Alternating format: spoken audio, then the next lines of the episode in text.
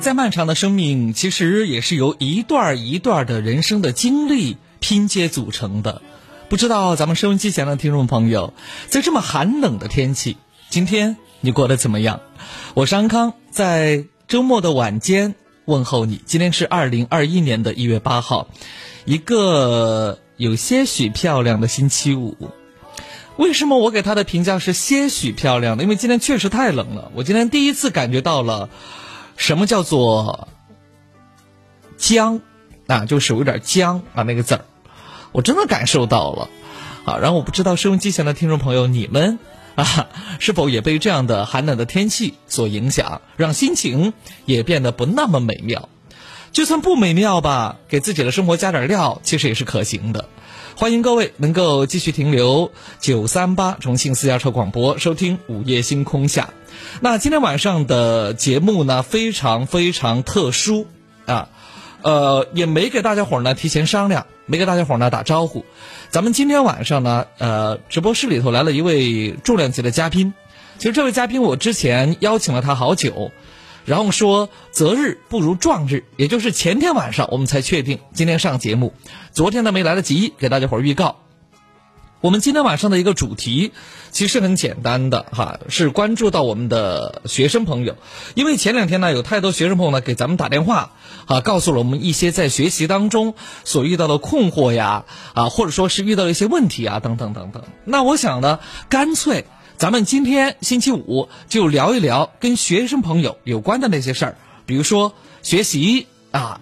初三了考高中，还有高三了考大学，在大学里头，比如说你的专业或者你的兴趣爱好、你的社会交往，还有呢，你的爱情。其实我很不愿意在大学生朋友里头去谈这两个字儿，但是避免不了啊，因为你们已经长大了，你们不再是孩子了，所以以往不太愿意接大学生电话或者学生朋友电话的我，今天晚上呢，整一个学生专场，咱们可以接听学生朋友的电话。当然了，作为家长朋友，你们在听节目过程当中，如果你们家的小孩遇到类似的一些问题，或者有这方面的问题，也可以呢打电话和我们呢进行交流。当然，在节目里头呢，我们今天晚上邀请到的嘉宾，首先我要先跟大家伙儿说明一下，嗯、听过我的节目的朋友，按道理说是很有可能啊，很有可能，然后呢，看过他所主持的节目的，他就是多年以前咱们重庆台著名的节目主持人，呃，应该管他叫什么呢？这样子，我先把他的其他头衔介绍完，然后让他做一下自我介绍哈。我今天请的这位嘉宾是研究员、博士后、国家一级礼仪主持人，也是著名的主持人、导演、演员、独立制片人。他曾经呃打造了两档中国最早的网络节目，而且呢，在大学里头啊、还是教师。比如说讲什么呃普通话语音及播音发声啊，普通话语音表达等等等等。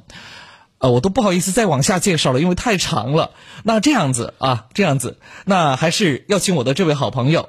做一个简单的自我介绍，也给咱们收音机前的咱们午夜星空下的朋友们打个招呼。来，有请。好，大家好，各位午夜星空下的各位大朋友、小朋友们啊，我是小鱼哥哥。不知道你们听到这个名字还记不记得我 啊？嗯虽然说离开了这个主播的岗位有很多年了，嗯啊，但是呢，其实一直还是在啊、我们的这个行业里面，在这个摸爬滚打啊。呃，以前是在台前跟大家啊、一起交流和见面，特别是我们的。小伙伴们、小朋友们啊，现在可能都已经长大成人变了变成大朋友了，对我小伙子、小姑娘了。呃对对，正嗯好，其实我的那一代的，呃，就是看我节目长大的孩子呢，基本上就是在高中了，高中嗯应该是高中了或者。者大学。对对对，是好，所以呃，今天也非常高兴啊、在安康老师的这个 呃老师不敢当，您邀直接叫安康。，邀请下 对对对，好，来到了我们的这个节目里面，嗯，嗯，好的，那呃，小鱼哥哥，呃咱们还是于老师吧。啊好好好，于老师吧，哈好的好嗯的，那于老师今天做客咱们的直播间呢，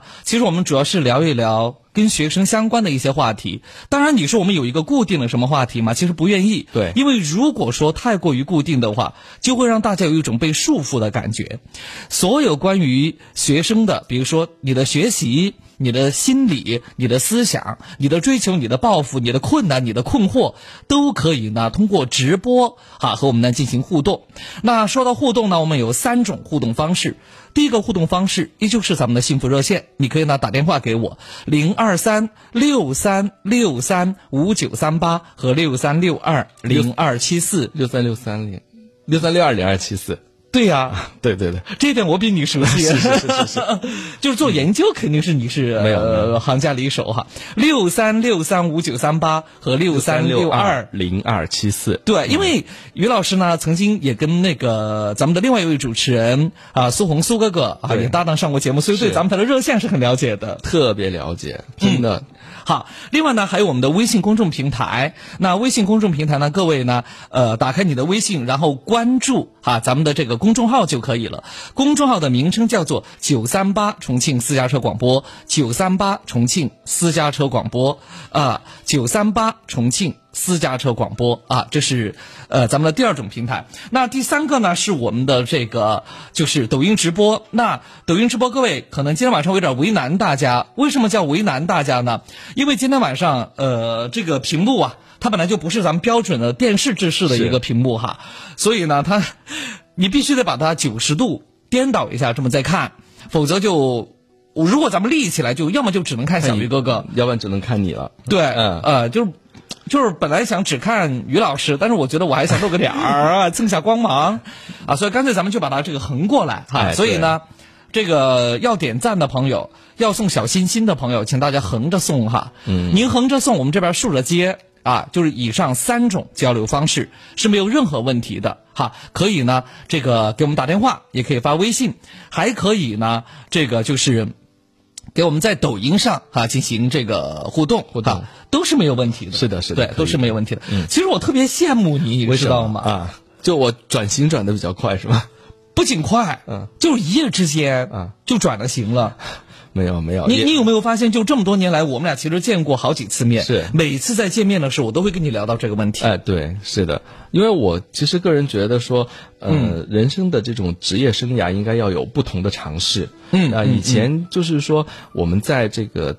台前的时候，在荧幕前的时候，嗯这呃，在做这份工作的时候，你会发现你会有瓶颈。啊，这个其实我在很多场合也说过，嗯他们都就说，哎，你为什么你做主持人做的那么的，就是呃比较好？但是呢，嗯你突然你就想，呃，走走到高校去做老师。嗯，其实我后来发现，呃，如果跟着学生、跟着孩子们一起去成长学习的话，可能我的生命力会更长一些。啊，所以我就选择到了这个高校去做老师，然后自己再继续读书深造，然后再继续做我的科研。嗯， 对，其实我觉得。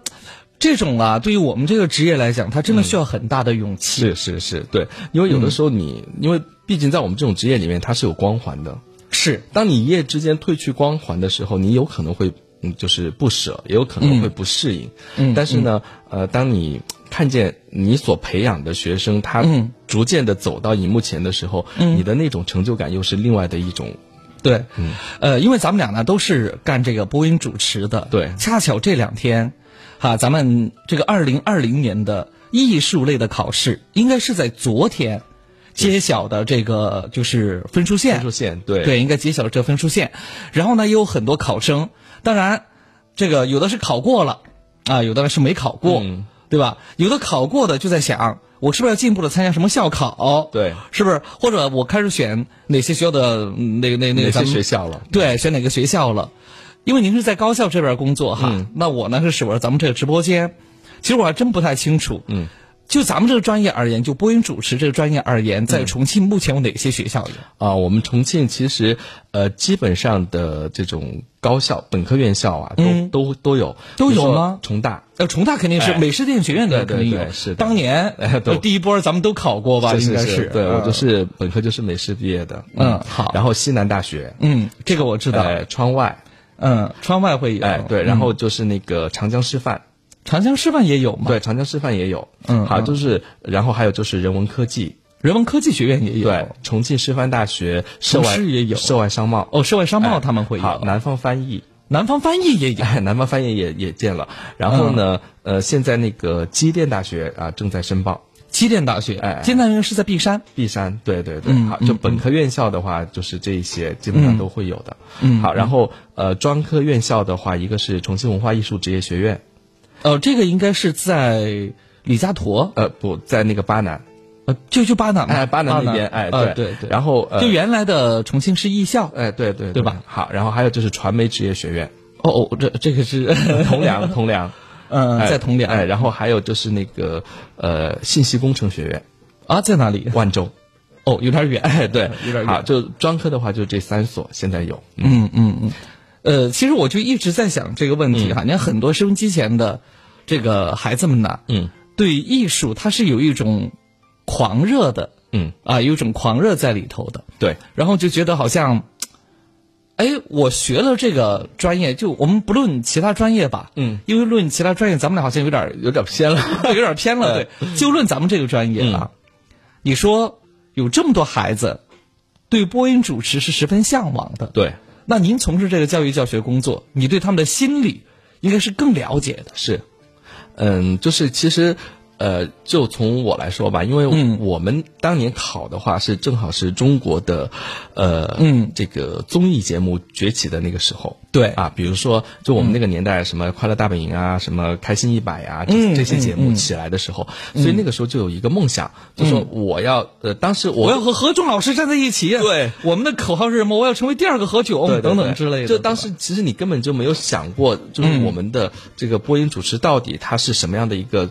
定位嗯它是什么样的一个工作？啊，你只是想，哎，你看那个主持人在上面啊，那么的这种风光嗯啊，所以我我想去考，所以是以这种冲进来的。嗯那么到了现在呢，其实呃，更多的学生他还是比较理性了，就比他较理性他能够对知道啊，比如说我我会做新闻主播，嗯，啊，我会做那个呃节目主持人啊，嗯节目主持人还要分我们的就传统媒体的话，比如说我们的电台、嗯电视、电视对对，还有网络哎现在、那是新媒体了，对一些哎新媒体啊对现在不，比如比如说我们就延伸出来呃一些新的，比如说网络主播，嗯啊，包括我们现在的呃有这种电竞方向的游戏主游戏的嗯游戏主播对对也，有好这这些方向就已经慢慢就已经出来了，就是细化了。嗯对而且这种细化的认知程度，嗯，呃，从最开始的叫做咱们的业内人士，对现在已经慢慢的就是，呃，波及到或者说是已经涉及到了，比如说。咱们考前培训的这学生们，是他都已经的很明白，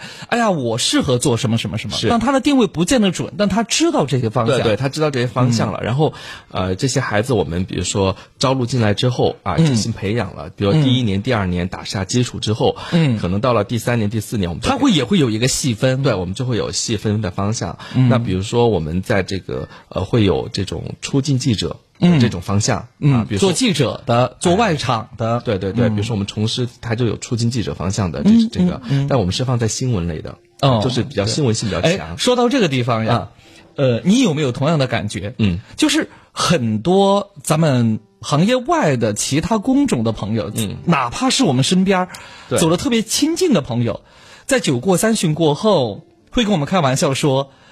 啊、来，我们我我们进娱乐圈一杯， 有没有遇到过这种情况？呃多了，那那简那直这个时候你是怎么去去去表达的？ 我很想知道咱俩表达方 式是不是一样的？我跟他说，我说我其实不是娱乐呃娱乐圈的人，我是做新闻媒 体的，我是做新闻的。我我跟他说，对我对嗯我其实我是做传媒的，就我们传媒圈跟娱乐圈还是有这个不一样的地方。对我我的回答是，呃，对不起，我是新闻界的啊对对对，我会这么去跟那他其实我们讲，是一样的对，嗯对是一样的，因为我们跟娱乐还是有很很大的区别，区别因为我们坚守的就是。以事实说话，对我们坚守的是新闻人的一个底线。对所以在这里呢，也给收音机前的一些同学们要说一下哈，嗯就是你们所关注的主持人，其实跟明星是不一样的职业。对真是的的是不一样的职业。对，是的，就是说我们的这种职业，更多的嗯我们是要、我们有一个这种职业底线。有对一个职业操守，是的甚至我们还会有我们的职业要求和标准。那当啊然嗯那当然，对我们会有好多原则，是是是，对吧？对，，是这样的。所嗯，这也是很多呢，这个就是十来岁的啊，想参加类似培训的这样的一些同学们，或者想从事播音主持这个行当的很多嗯高三的同学们或者高二的同学们他们所不太理解的地方。对但是说到这个地方呢，我不知道今天晚上有多少高中生在听咱们的节目，因为以往我是拒绝他接他们的电话的，所以呢，他们只能一边偷偷的听、嗯啊。那如果今天晚上你们有这方面的一些问题，也可以打电话进来和咱们的。这个于老师博士哦，啊博士后对 吧？哈，和咱们的这个呃于博士呢讨论讨论这个问题嗯哈、当然，我们也会竭尽全力的，就是就我们所知道的和大家一起来分享。哎，共同探讨。嗯呃，对，当然，其实除了我们抛砖引玉的呃说这个播音主持这一块儿以外，其实现在我觉得大学里头变化真的好大好嗯很大。大很大，嗯就是我们曾经在我们的这个专业里面，我们也提出过另外一个方向，嗯另外一个方对，向，就是说我们可能播音主持这个专业的名字发展得改哎，发展到现在呢，可能会要变成口语传播，它可能会更好。呃，我的母校的院长，嗯，就是原来我们所在的学院叫播音主持学院，对，现在改了，改为什么呢？叫有声语言学院，嗯，就是他把这个播音主持它的这种范围扩大了。扩大了，它的内涵增加了是，的就变成有声语言。哎哎，对我觉得这种归纳总结，以及把这个咱们这门专业性的这种跟它加强了过后，好像更贴近了。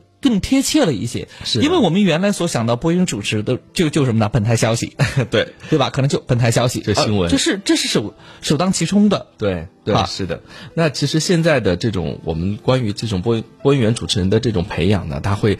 更多的一个、呃扩展，比如说嗯嗯呃说到这种。对接市场的话，嗯你就可能有这个商务主持，嗯然后婚礼主持、活动主持、庆典主持，嗯这些是属于商业类的主持人。因为我刚才看到你的这个呃介绍当中哈，嗯介绍当中呃还有一点呢，就是呃国家一级礼仪主持人，对，冠了礼仪两个字在这里头，呃，它这个呢，跟我们的另外一个就是我们的职称，就是我们的播音员这个职称，它是不一样的。嗯嗯国家礼仪主持人呢，它是。更偏向于这个市场化，就是商务嗯市场化对对对嗯它，比如说我们的商业庆典呀、然后、呃其实这是一活块动很大的市场，对对对，因为其实现在很多的这个高校毕业的学生，他在做这个，他就是他什么都没做，就是嗯他不像我们，我们那个时候好像除了进电台、电视台就没别的这种想法了，就一心要钻进去。我们当年大学毕业的时候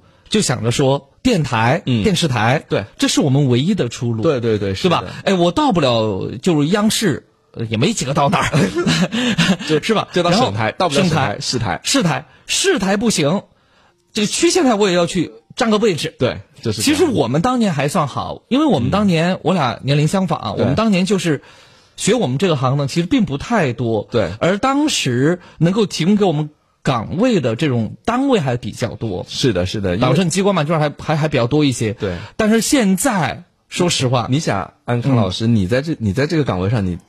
做了多午夜久星空下我做了十三年，我对是二零零六年进咱们重庆啊台，进台的。到现在为止，今年已经足足第十五年。对啊，你十五年你在这个岗位上你都没下去，那后人怎么上来呢？于博士的这个意思是我我我我是不是该让贤，不是，因 为因为其实这是嗯这是我们这个职业的特殊性，包括在国外，比如像在呃其他国家，嗯啊、他们的主持人都是属于呃越老。越稳越吃香，很嗯多主持人，比如很多很多国家的这种主持人，他是先要做记者，做做几记者年先对要对下放到这个区县，嗯啊去做记者，然后呢再到再回到他的这个省台或者市台，然后嗯再来做外外派记者，然后再做几年之后，嗯你才能够做到主播的岗位上。嗯所以我就在想，可能其他某些国家，呃，他们的主持人的颜值可能，呃，不在。这个考核或者考察的范围当中， 哈，他们可能更多的在于他是什么呢？他的观点，他所对表达的东西，嗯它的内涵，所以这个可能跟我们呃现在呃，就像您刚才所说的，把我们这个专业它的名字更扩大为，比如说像是口语表达呀，或者有声语言呐、嗯等对等等等。它会更好。因为，嗯呃，话又说回来，其实我们播音专业算是一个艺术专业，但是在艺术专业里面的文化要求是比较高的。对，这个确实如此。对，所以啊就是我们要求大家是需要有内涵的。嗯啊，，是，呃，我们所谓的内涵，不是说唐诗宋词，对呃，这个元曲你会背多少，这个不是，是而是指你对咱们整个社会的看法。对你的认知度，对你的理解，嗯对对，所以呢，我经常劝解那些立志要学播音主持的孩子们。首先，你的文化，我们单不说其他的嗯啊，你不要以为学这行好像文化会很低，其实学这行做到最后拼的就俩字儿：文文化对，是这样的。嗯所以你看，今天咱们就请来博士做节目 了。好，我们开篇呢是聊了聊啊，我跟这个呃于老师哈，咱们的于博士，我们俩共同的专业，因为这样会有一些话题，是啊，会有一些话题。对，呃，其实我们今天晚上也面对收音机前更多的学生朋友以及咱们的家长朋友呢会开通热线。如果你在读书的过程当中，在上学的过程当中遇到任何问题，嗯，比如说哪怕你觉得学习压力会很大，嗯，或者你觉得考学校不知道选哪个专业好，或者你对将来感到迷茫，其实都没有问题，是都可以打进电话来。那就是一个研究生毕业的，一个这个目前博士毕业过后做研究的，希望这两个人能够为你提供一点实实在在的服务。是的确实如此，因为在昨天、前天这两天节目当中，就会有一些毕业生给我们打来电嗯话、聊学习的压力，我就一直很想问您一个事儿：嗯，您说，高中的压力我们都是有目共睹的，嗯，大学生的压力，因为我到毕业这么多年，嗯，也没有呢再走进大学校园，嗯，那么您从事教育啊，在你手上有这么多学生毕业了，我就想问问，大学生会有压力吗？现在，嗯，压对力不起，我我这个问题可能会有点白痴，因为我确实不太了解大学生朋友的生活。有压力，然后呢，它是、比如说，我们就拿本科生来说，其实本科，嗯，呃，研究生包括博士研究生，他们的压力都不一样。那后后面我就不说，就以本科生来说先说本科生，对对，本科四年，每、嗯每一年就是一年级、二年级、三年级、四年级，他的压力都不一样。比如说，嗯大一的学生，他进入到我们呃学校之后，他是嗯，迷、他首先要做的是。嗯他是迷茫的，对，而且我觉得这个年龄阶段的孩子，他首先要做的可能就是学会以个体的方式和周围的人和事去相处。对，因为、呃，其实每一个学生吧，就是在高中的时候，他对大学都有一个向往，嗯，但是呢，其实到了大学之后，他会发现，呃，跟他的向往是有差距的，嗯，所以他就迷茫了。他觉得，哎，我选择的这个专业正确吗？我怎么觉得我学的东西很少？嗯嗯，好，然后我怎么觉得说，呃，跟我想象的，呃，应该学的这个知识结构或者学的内容是不太一样的。而且呢，有些专业的名称确实是有点云里雾里的。呃是的，是的，他都不知道是做什么的，对所以他就呃很迷茫。然后这种迷茫嗯的压力就是在于说我是否嗯入错了行，选错了对专业，。甚至有些孩子呢，呃，读了一年、两年过后就想着要退学。嗯对，是好的，嗯是的，曾经有一个孩子的高考分数其实特别好，六百好几，按道嗯理说这分数够高吧？对然后就考到了重一，哦，重一学什么？学临床。按道理说，重一学临床也是特别棒的。很好的了，对，你看咱们俩都这么认为，嗯对吧？你不管是本硕连读还是本硕博连读，嗯你将来出来过后啊，只要你专专业不赖，你肯定工作是没有什么问题。对而且呢，你的收入待遇、社会地位也都挺好。嗯，可他就是不喜欢。他读到大学大概是大三的时候，他就想到说我要退学，啊给我打了好几次电话说，有安康老师，我想我真的读不下去，我想退学。有嗯我想退学。好，然后我说：“那你最开始为啥选这个专业？”他说：“我以为临床就是做研究。”这就是很典型的，就认知上的一个啊对一个一个偏差和是不的，足是。的，包括我还有一个同学，啊，我还有一个同学，就是他们家他的弟弟也是这样的。他大学填志愿的时候，他填的是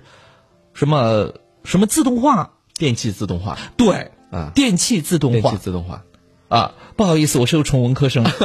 我也是，我也是，我到现在为止，我都没搞明白，就是当然头发长见识短啊，也不怕大家伙儿笑话。我到现在为止没有搞清楚，嗯，这个电气自动化它到底学的是什么？嗯，它是一个物理和化学的综合，对，你还你你还能解呃释？因为我在学校里面嘛，我我其他专业我要稍微的要了解一下下，还有一个，嗯，呃，我侄女婿学什么的？学导弹工程。哦哦，你这个一听，对他的名字特别高大上，对对对，嗯对吧？然后那天我就问他，因为他现在出来做市场营销了。 我啊就就没做他那个了。 嗯对对对，我就问他了，我说你这个导弹工程，啊，我说你到底做的是什么？他就给我在地上画了一条线，嗯他说我就要计算这条线是怎么来的，嗯就假如是导弹，啊、啊、会打到哪个地方去？它的这个射程、里数、时间，对对对对对，嗯然后我会这么去想：朗朗乾坤，清平世界，需要这个东西吗？那我没没说出来哈，嗯嗯嗯因为我害怕被他笑话。嗯嗯嗯，也就是说，我个人原来有这样的一种认为，我说其实我们现在高三的这种，尤其是高三下学期，嗯应该开一门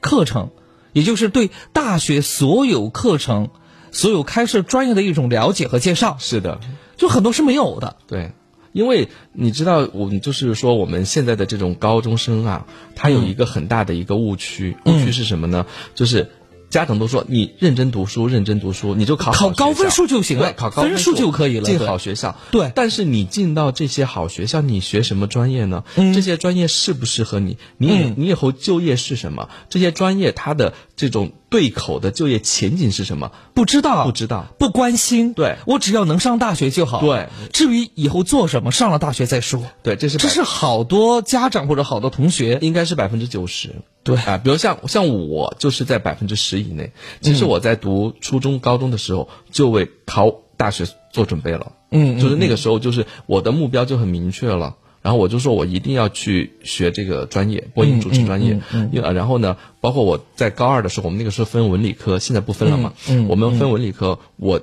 就自我分析。你觉得文科会更好？对我文科我拿分拿的会更高一些、啊，然后呢，呃，毅然决然的就选了文科。我们那个班上就两个人选文科，嗯啊，呃，就就是我，还有另外一个同学。好，所以像像我们就不迷茫，嗯，哎，我就知道。但是呢，现在呃很多的家长和学生、他们就不知道，对，哎所以我就觉得，呃，您站在这个、嗯呃、教育战线里头，我倒觉得，呃，合适的时候能不能给咱们就是相关的这个呃就是高中啊，嗯，呃，就就就老师们、校长们提一提，就真的在是呃高三的下半学期。应该有这样的一些讲座，或者对说有这样的一些课程、课堂，让大家更了解。还有很多孩子呢，他不了解自己的兴趣爱好，哎这个是是的很麻烦的事是情。的，是的，嗯，那就是很多的呃，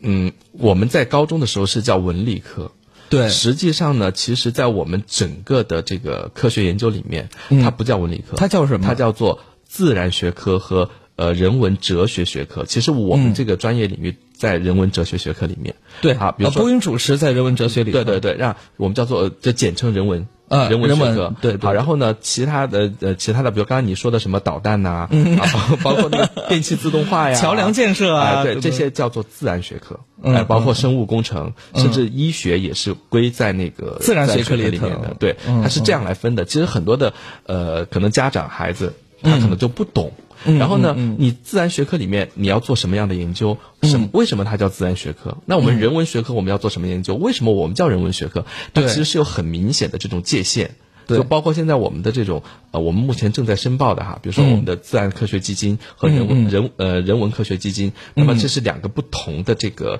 呃学科方向和门类。好，那这些孩子都肯定都不懂的。那我觉得是有必要在高中的时候就要去给他们做普及。嗯好，那我们人文学科里面，我们又分为了社会人文学科、艺术人文学科。那我们播音就是、我们我们其实播音是典型的交叉对，交叉学科它。是它是人文和艺术两个的对交，叉，它是社会艺术，因为我们有新闻的属性，嗯对嗯有有文有艺术的属性，啊，我们其实有的时候我们还会有这种哲学、政治的属性，它是一嗯是个交叉学科。是嗯这样好，我们刚才说到这一点呢，就是源于什么呢？很多大一的学生到了大学过后，对自己的专业十分迷茫，不嗯对知道到底干嘛的。是的，是真的是的，好，还有一部分呢，就是什么呢？就这些学生到了学校过后啊，嗯，他开始以一个独立的个体，因为你在高中的时候，不管怎么样，你离学校可能会比较近，就算你离学校不近。那爸爸妈妈是每天都在关注你，是每天都会给你打电话呀，对啊然后牵挂你呀，关注你在学校过得怎么样。但是到了大学过后呢，孩子们开始学会独立的和他人相处，嗯，所以在和其他人相处的过程当中，也会彰显出自己性格上的一些缺点，是的。以便呃，以至于有些学生可能没法和其他同学单独相处。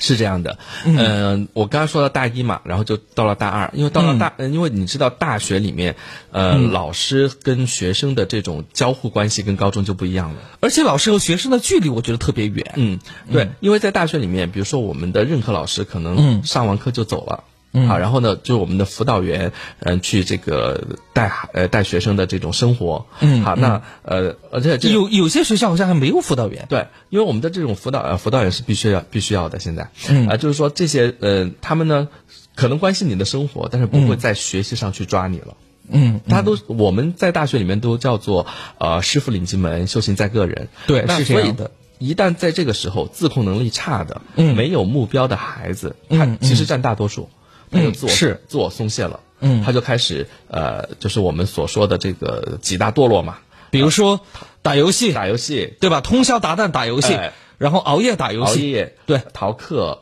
然后呢、呃处对象， 然后。而且这个处对象啊是没日没夜的处对象。，嗯对对对，好，然后呢，就是呃，比如说就开始有一些不好的习惯，开始、嗯呃抽烟、喝喝酒对好，然后因为他没有压力了，嗯，好，呃，所以整个大二下来的话，呃，嗯这些学生就面临着刚才您说的，嗯呃，就是他们的人际交往关系的一个翻天覆地的变化。好，呃，我在观察好多大学嗯在新生开学的时候，呃，考生们都没有关注自己这个专业要学什么，对，他们关注的是我要加入哪个社团，哎哎，对，我要加入哪个社团？我曾经在做节目直播过程当中，就是遇到有好多的这个呃学生朋友直接给我打电话来，嗯，安康老师，呃，我不知道我是应该加入话剧社呢，还是应该加入呃这个环卫组织？他会这么来问我，嗯，好，然后我就会觉得是比较抓狂的事情是什么呢？我觉得这个有点儿，我个人觉得嗯啊，狭隘的人这是有点本末倒置。那么，因为您从事高校教学这么多年，嗯我就想问问，你遇到过类似的情况吗？嗯，有的有的，因为其实我们高校里面的社团开设呢，主要是呃，一个是丰富我们学生的课余生活，嗯，第二个呢是激发我们学生的这种呃其他方向的这种潜能，嗯啊、因为其实呃，比如说组织和管理对啊、以及协调的这些是的能力嗯是的，因为我们的这种社团呢，它是模拟社会，就模、模拟的一些单位，嗯啊，那么你在这里面充当的角色，就可以能够锻炼出来，你进入社会之后，你投身社会你的这个工作角色，其实是为大家做一些准备。，嗯对，是的，是的。好，那呃嗯，结果呢，有有的学生呢，他进来之后呢，他确实对自己的这个专业领域的嗯学、研修的课程，他都没搞明白，他就去热衷于参加各种各样的活动。嗯啊，因为其实你参参加活动，我们的初衷是，比如说你课余之后，因为嗯我们大学生可能很。嗯，有的时候就没有晚自习了，嗯，呃，然后或者说你的这个课程课程量不嗯不多，不像高中、嗯就是学业负担不会那么对重。对对，因为比如说我们，嗯、可能星期五下午不会上课，星期一下午不会上课，呃、嗯空空着的，我们就来给学生做这个社团活动。那、这个时候呢，嗯，学生因为他大量的精力投入到社团活动之后呢，嗯他反而就放松了对他自己专业学习的这个要求，嗯所以他这个学专业也没学好。对有这种情嗯况对。呃，我侄女儿呢，原来就是川外的，嗯啊，川外的，他也是在开学的第三天、嗯就来电话问我说：“姑父，我到底选哪个社团 啊，就是他在问是吧？啊？”还有我类似的，我接到好多，很多，嗯我选哪个社团？嗯因为川外它有很多语言类的这个这个社团对对在里头，嗯我该怎么办？我没有学过日语，啊，我跟他们混吗？嗯然后当时我就告诉他，我说，请你先搞清楚，你现在领到的课本里头讲的是什么东西。对，是这样的。嗯啊，呃，教的是什么东西？好，另外在大学里头还有一个事儿，也算是一个硬性的指标吧，其实挺为难大家嗯的嗯嗯哈。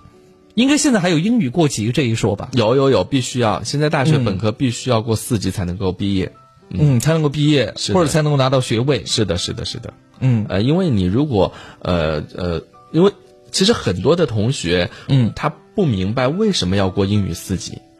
嗯，他们可能是为了过而过。其实，呃，过英语四级，第一个啊、呃我们的这个呃宗旨哈和嗯主体是，第一是为了那个。呃，跟国际接轨嘛，我们嗯要培养这种有、具有国际视野的人才啊，不管是、嗯是嗯不管是哪个层次的本科哈、这个高校。第二呢，就是说，因为我们在呃，我们很多的学生他可能会读研究生啊，对甚甚至是是会读博士研究生。对你以后面对一些文献，嗯对对，你因为必须大家要学会共用的语言可能首先还是选的是英语。嗯哎，对，，是的。那因为、呃，当然现在我们有有一个很大的这个转变了哈，因为嗯我们中文呢也是在这个国际上或者在世界上也算是比较大的一个这个就是语言了，因为在呃英语呢目前还是国际通用的一个流行语言。对，哎，它就是需要我们的学生呢能够掌握到这种国际通用的语言，所以一些基本的，其实四级也还算是个基本的技对能。嗯对对，其实你只要单词量够啊，然后你的懂它的语法呀、结构，你就 OK 的。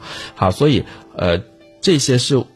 我们在做这个课程设置的初衷是这样的，嗯但是很多学生他不理解，不他理解哎，对他觉得呃，我又不出国，我又不怎么样，我这学这个干嘛？对啊，然后结果其实到了嗯，进入到社会之后，呃、嗯呃，他当然也有些，当然也有部分他是没有接没有用到英语，但嗯是其实现在越来越多的岗位，他是对英语的这种呃这个运用还是很强的了。嗯，好，接下来呢，咱们线上有一位朋友嗯啊，我们需要跟我们交流一下，他是咨询关于这个情感和子女教育的问题。好的，呃，你好，彭先生， 哎，你好，康哥。哎，你 好，还有还有于老师，呃啊啊，于老师你好。哎， 你啊好，我什想么样的我问题你想说？我想咨询一个这个事情啊，因为我嗯这两天和我太太有点矛盾，就是嗯说选择一个好的这种学校有没有那么大的必要？因为我们这两天都在争执这样一个事情啊。嗯，所谓好的学校，我们先来明确一点，就你的小孩多大？嗯定义一下嗯对，小孩多大？呃小孩儿马上要读小学一年级了。嗯哦，五岁了，哎，现在就是，呃，现在呃他虚岁是五年级嘛，就是我们在考虑一个学区房的事情，因为，呃，打算就是在那个谢家湾小学，但是那边的房价太贵了，如果是嗯可以去买，但是要把这边的房子给卖掉，然后把所有的存款拿出来，我觉得，因为这个事情跟我太太吵得有点厉害，好，然后就是您的太太的意思呢，是说要，嗯就反正一切为了孩子，为了孩子的一切。对对对对对对，啊然后这就是把意思你们就这样现在的房子卖掉，卖掉之后呢，走买一个谢家湾那边的小房子，其目的对就是为了读谢家湾小学，对不对？对对对对对对啊，但是对在你看来并不是这样的，对不对？我觉得更多的是需要大人的一个一个一个陪伴，然后教育，当然学校也重要，但是我觉得双方嘛，其实我觉得一个小学来说的话，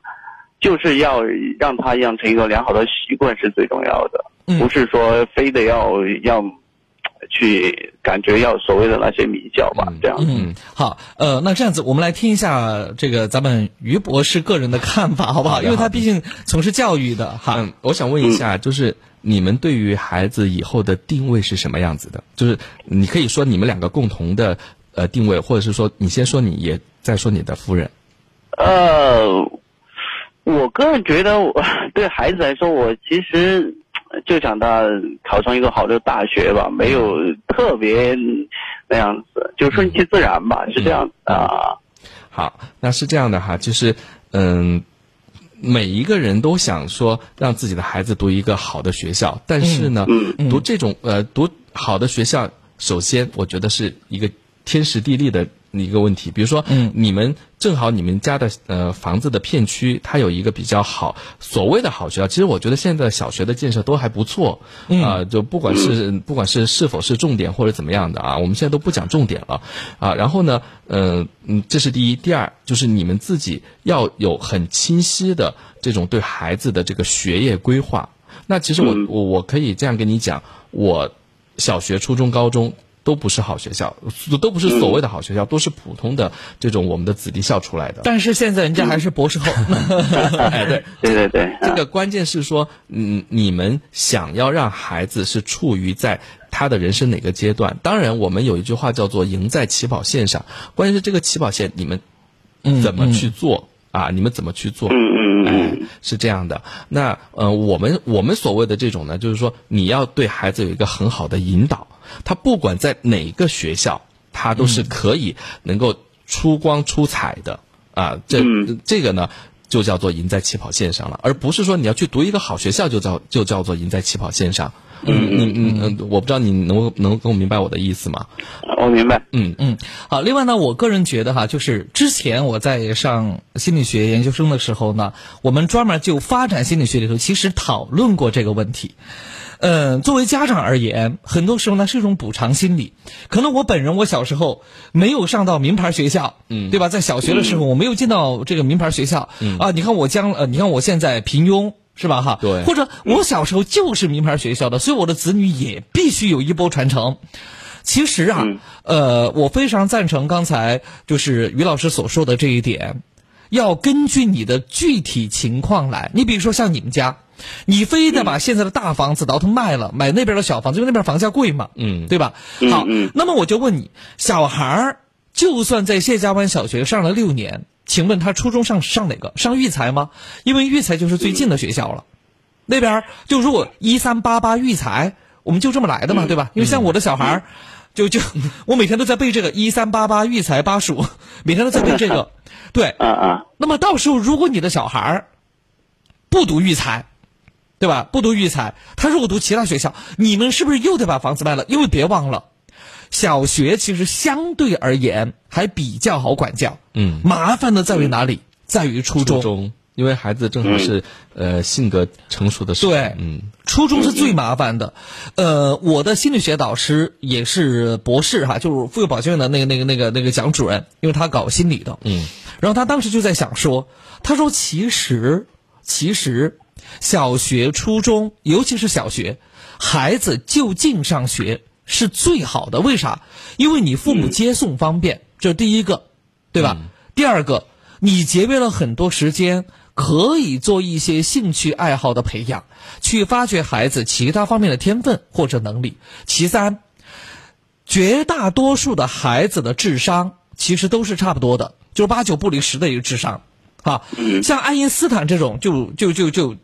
智商超级高的啊，或者是个蠢货，是个笨蛋的，他其实在人中啊，就是凤毛麟角，没有几个。对没有几个。所以呢，有些时候不要把一个孩子的成才和成长、成功与否，把它归结到一个很好的小学或者一个很好的初中，倒不用，因为刚才于老师也说到了，就他本嗯人小学、初中、高中啊，都是这个一般的普通的嗯啊，，普通的这个学校，当当然大学特别好，九八五二幺幺嘛，重庆大学。对不对？所以嗯就您这个问题而言，我个人觉得你可能需要做通思想工作的。你的孩子懂什么事儿啊？倒真是你老婆，你得跟她做通思想工嗯作。是的，其实嗯对嗯小学主要是习惯的养成，就是你的孩子成绩好不好，主要是他的这种学习的习惯和你对他学习的规范的养嗯成。其实，在哪个学校你都可以来做这个工作，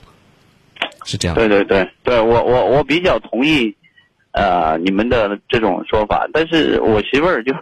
呃，感觉就想不想输在起跑线上，嗯她会觉得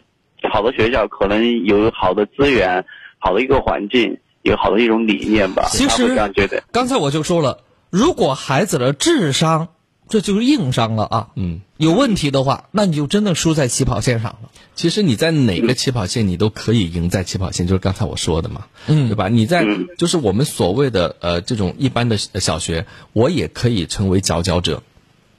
哎，不一定说我在一那我在一般的小学我就不能成为佼佼者，而且你要知道，现在我们重庆嘛，也算是呃这种新一线城市，它的每个学校的建设，它都是有一一定的标准的，它都不会很差。每个学校的建设它都是均衡的，因为这嗯哦是的，这我们要做到这种呃基础教育的这种嗯均衡性。啊，不嗯能够说我们把啊好的师资、好的力量啊都集中在某某些学校，其嗯他学校我们就不管。其实不是的，不会这样哎，子的。对我们做基础教育，一定是要让每一个片区的这个孩子都能够享受到同等的优质的教育。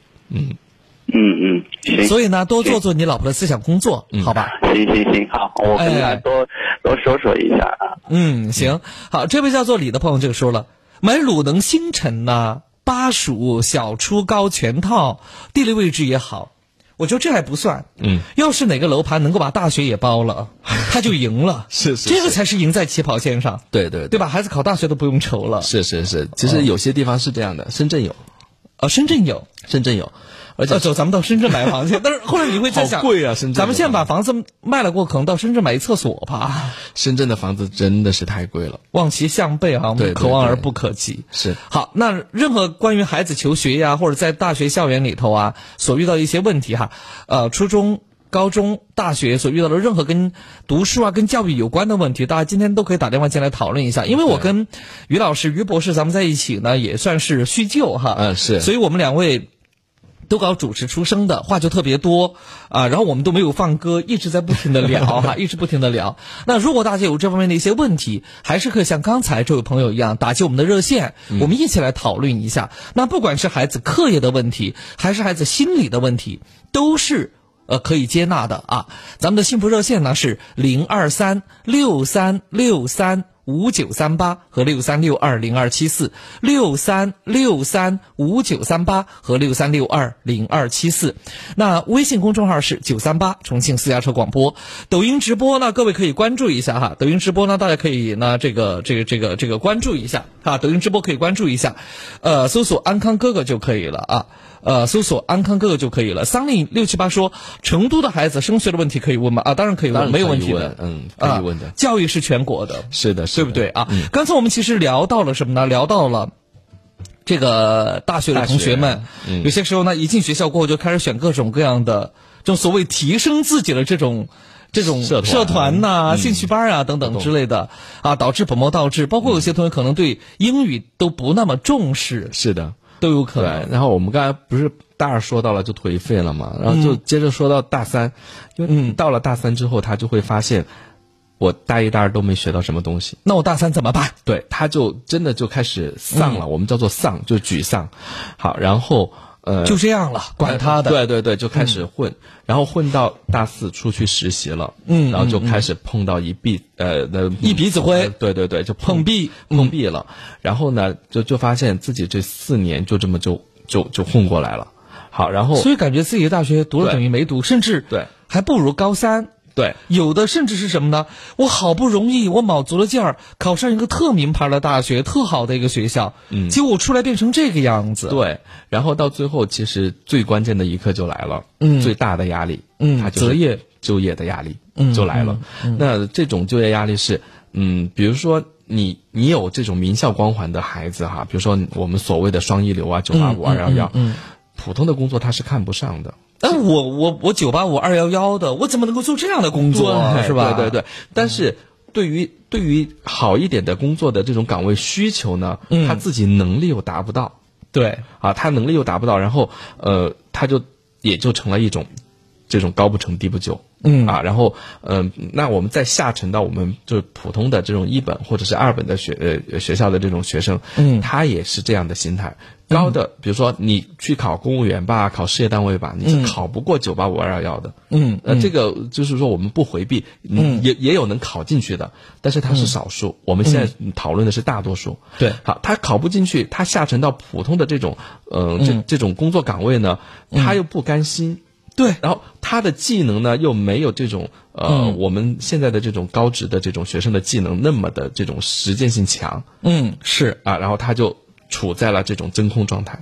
然后他也就开始怀疑自己，怀疑人生，嗯对，你说我当初干嘛要来读，呃费不尽的力去来读这个一个本科，我还不如读一个高职，学一点呃学学点技术，我还可能还嗯那这个工作还比较的这个好找。好，今天咱们那个九三八优选商城的一个呃负责人在跟我聊一个问题，嗯他这个不是开玩笑的，对因为他是在路边吃饭的时候，就是碰到有两个人在打电话，嗯嗯嗯，大概就是说这建筑工地上啊，就是缺俩临时工，嗯，呃，说我给两百块钱一天，然后这边这个应该是个工头，工头大喇叭就在那儿说，两百块钱你要请工人呐、恐怕你只能请大学 生了，他这话是真的，是因为他拍视频给我看了，对对对，是啊这样的。但不是说对大学生朋友看不起，而是说什么呢？你是读书的啊，你没有做工人的这个实践的实际的这种技能对技巧，你没有，而且你大学生你可能还不愿干工地的，是我们现在对吧于对于这种时间技能，我们一个是叫做这个工匠精神嘛，还有就是匠人。嗯，然后其实他们的这种呃收入会很高的。对，是电话接进来了。喂，好，我们导播需要处理一下哈，导播需要处理。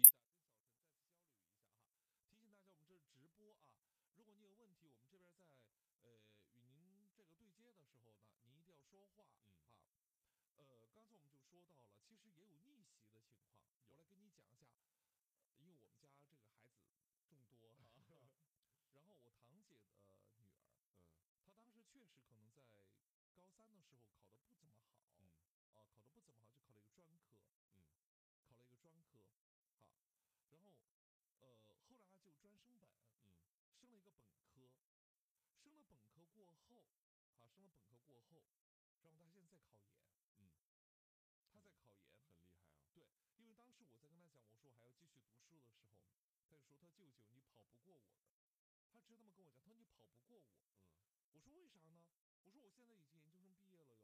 我如果再往上读是很容易的事情，他说你不可能，为啥？他说因为你需要工作，嗯你需要养活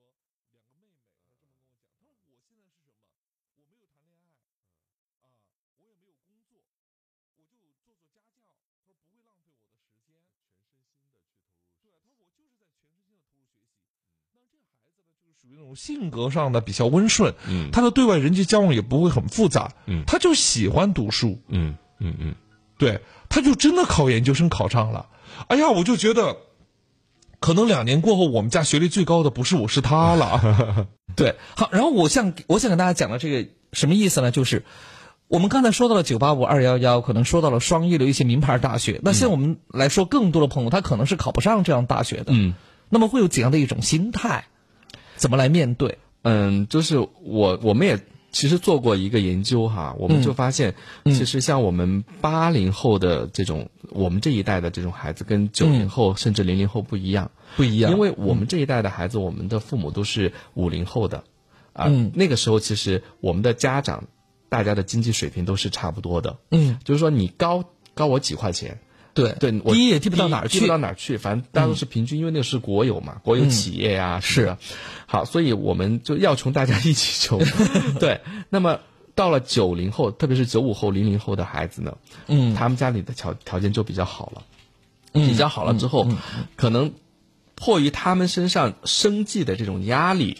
就没有那么大，嗯所以就现在我们就看到出现了更多更多的这种嗯啃老族。嗯当然，我们也不排除说现在也有很厉害的九零后，在商业是嗯在商业上啊、在他的工作上很出色。那我们不拿个例来说对事儿嘛，对吧我就是我们大多数来说的话，就是说他不着急。嗯比如说我今天在你这里我干的不开心，嗯我可以马上走了。对，那为什么呢？因为我走了，我在家里有饭吃。我不会担心吃不上饭，对我不会担心会饿肚子，对我没有养家糊口的这个负担在嗯对，。是的，因为他们这个年代的父母，要不然都是有很好的工作，嗯那要不然就是已经退休有退休工资了，那不可能嗯就是孩子没有不像我们当年，对呀、我们当年大学毕业过后，父母说的第一句话就是：“你现在大学毕业了哈，我们不会再给钱给你，对 对吧？”而且这你要是你要赶紧把你家里你的是不是受到了爸爸妈妈这句话的警告的？呃，我比你还要惨一点，因为那个时候我妈就是，那就那个时候内退嘛，嗯一个月两百块钱的工资，嗯嗯然后我,、做生活费，嗯但那个我们都是两千后了，嗯呃，然后我的这四年我就我妈就就两百块钱每个月，嗯每个月给你两百块对钱，她就把那个工资本给我了，嗯好，就两百你块自己去取吧，对 我全部都给你了。对那个时我候的我的身家都给你是了。那个时候，我们一般来说都是八百块钱才能够满足基本的基本生生活对所以剩下的六百块钱怎么办呢？得靠你自己去挣钱。对，我就开始挣了，就比如说去做各种的演出、商业演出啊、 所以导致什今么 天你呃成为这个礼仪主持人。的对对对，是这样的。 嗯好，我们来接听电话。好呃，你好，呃，潘先生哎，你好，南康老师，哎，呃啊，还有于老师你好，哎，你好，啊啊，你要咨询孩子上你好大学的问题是吧？哎，我因为我那个女儿呢，今年不是二零二一年重庆新高考嘛，啊，嗯她她选择的是地理、历史、政治，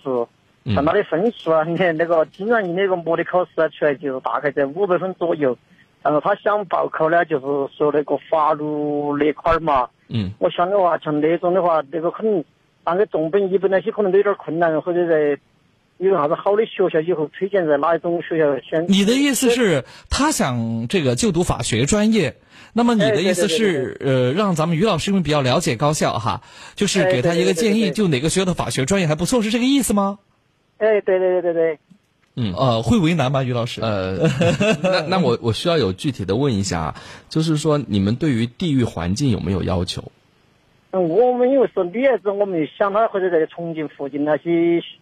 重庆附近呐、或者是，嗯但如果是有好一点学校，是稍微远一点，我们也支持她嗯去那个的。对，就是说，嗯、因为你们你们这你的这种回答呢，就比较的这个盲从了。就是说你，你、一定要有这个目的性。比如说，如果我们定在重庆，那么我们就以重庆的各种高校来做这个分析。如果你是说你要去那个北方一线城市，我们就要有一、一线城市的目标；我们去那个沿海城市就要有沿海城市的目标，哈，然后然后再来对标哈。比如说，我们就、哦哎，我们就以重庆来说哈，你你你们是孩子，因为是女生嘛，想留在哎重庆。那么现在呢，我们重庆，你要说法学最好的，那肯定是西南西政哎，西南政法大学，西南政法。但是呢，你的孩子现在是多少分呢？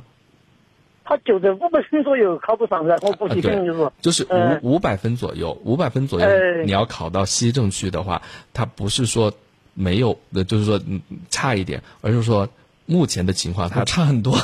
基本上没有哎希，望。我晓得晓得，对呃我清楚就是说，好哎，，那么我们嗯嗯除了这个西政之外，嗯，我们就往下梳理啊，就那个重大和西南大学我都不跟你讲了，那它是教育部的嗯对双一流，我们都不说了。好，哎那么现在呢，我们重重重师好像也不行，重师现在都是一本线以上，哦对，重师也不行。，对，它也是一本线以上。那么，嗯嗯，就此而言呢，我们类推到重师、工商、理工、重邮，呃，这几所高校，可能呃，你们基本上都不要去考虑了，因为按就照目前的分数来对讲，哈，除非他最后这半年啊，就嗯最后这半年，呃，真的是突飞猛进。能够上到、呃对，能够再再往上走个几十分，那、嗯因为我们以后都是属于那种，呃，就先考分再再填报志愿嘛，再填志愿哎那啊对个你就可以不像当年我们是盲嗯填，盲填，我们是考之前填。好，OK，、那呃我们嗯现在所谓的我们的这种一本院校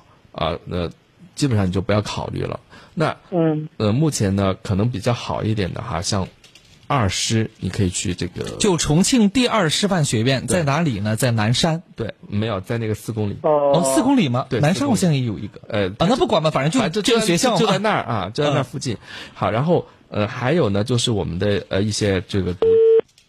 呃，没关系，他电话已经断掉了，我们继续讨论吧。嗯哎啊就还有呢，就是一些那个独立学院了啊，就我们现在的独立学院，比如说呃，我们的那个嗯，嗯，就是工商大学的呃嗯派斯学院、啊、派斯学院对啊，还有这个我们呃从师的这嗯个涉外商贸啊、啊这些独立学院。他嗯都是有法学专业的，对对吧？啊，那这个分数呢是应该是可以的。嗯好，那基本上如果我把重庆的这一个给它分析了之后呢，嗯在全国其他地方呢，基本上也是这个路子了，就是一样画葫芦，哎也对，也一是样这个画路葫子芦了。首先就是，呃，双一流肯定是不行，你分数不够，对对对吧？是好，然后当地比较有名的本科院校，可能这个也不太也够，对因为就再往下沉一点吧。嗯是因为现在你知道，我们重庆就是那几所高校哈，市属的，就刚刚才我说到什么理工大学、重呃我们重师，还有工商大学，呃还有包括川外西政，其实这些学校。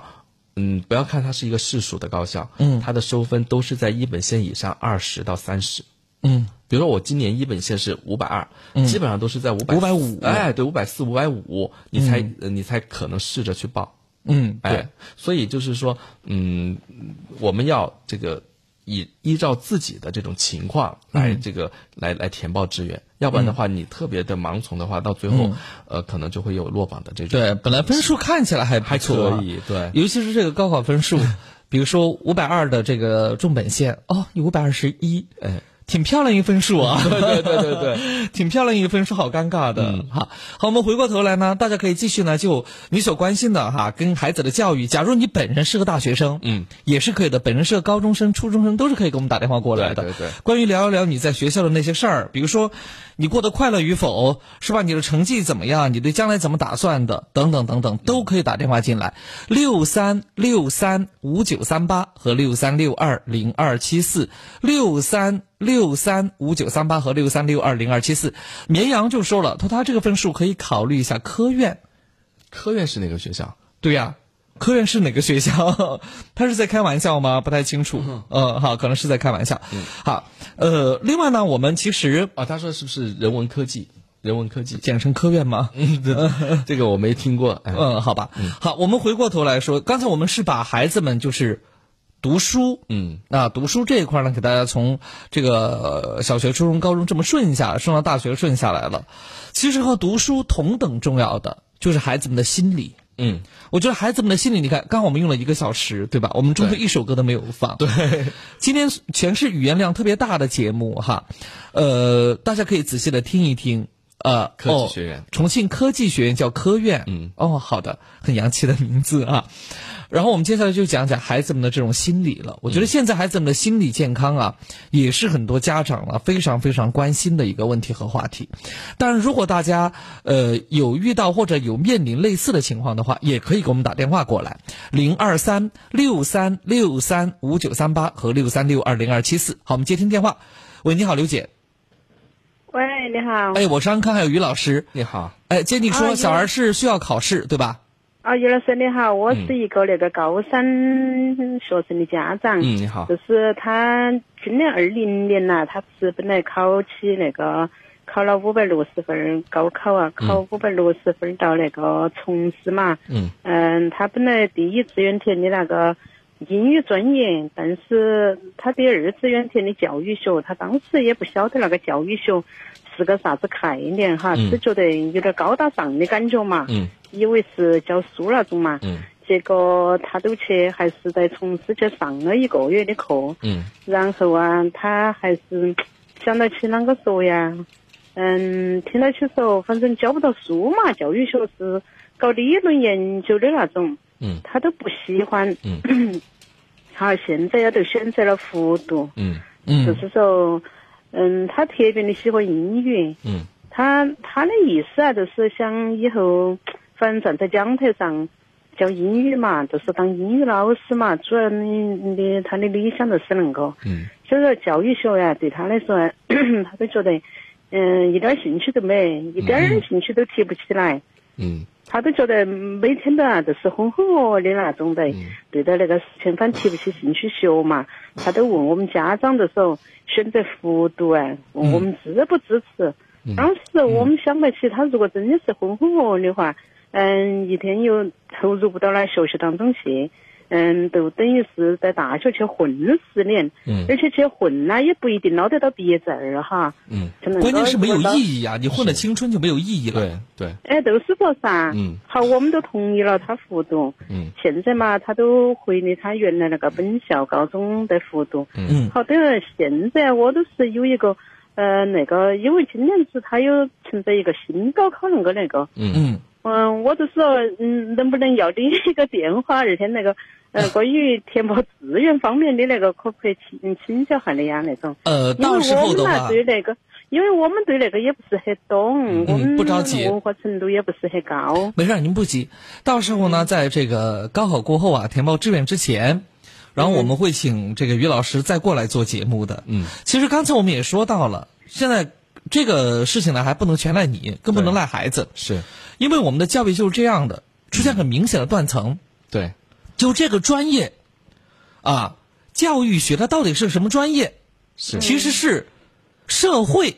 没给孩子解释清楚。对。其实，呃，这这个方向的话，哈，当然他现在已经复读了，我们就不说了。如果当时如果你们能够找到一个专业的老师咨询的话，可能孩子就不会复读。我可以跟你这样讲，首先，呃，教育学它是做这个教育研究的一个工作。如果他喜欢这个，特别喜欢英语的话，他可以选择英语教育学的这个研究方向。也就是说，它的名称可能叫英语教育。，啊对，举个简单例子，美术学和美术教育就是不一样的。对，那么美术学它就是搞理论研究的，嗯而美术教育就是教人教孩子们画画的。对，所以其实他是可以通过他自己的兴趣爱好来跟他的专业相结合的。那其实教育学的话，可能以后出来他面临的这个就业工作的话，可能会更更广一些。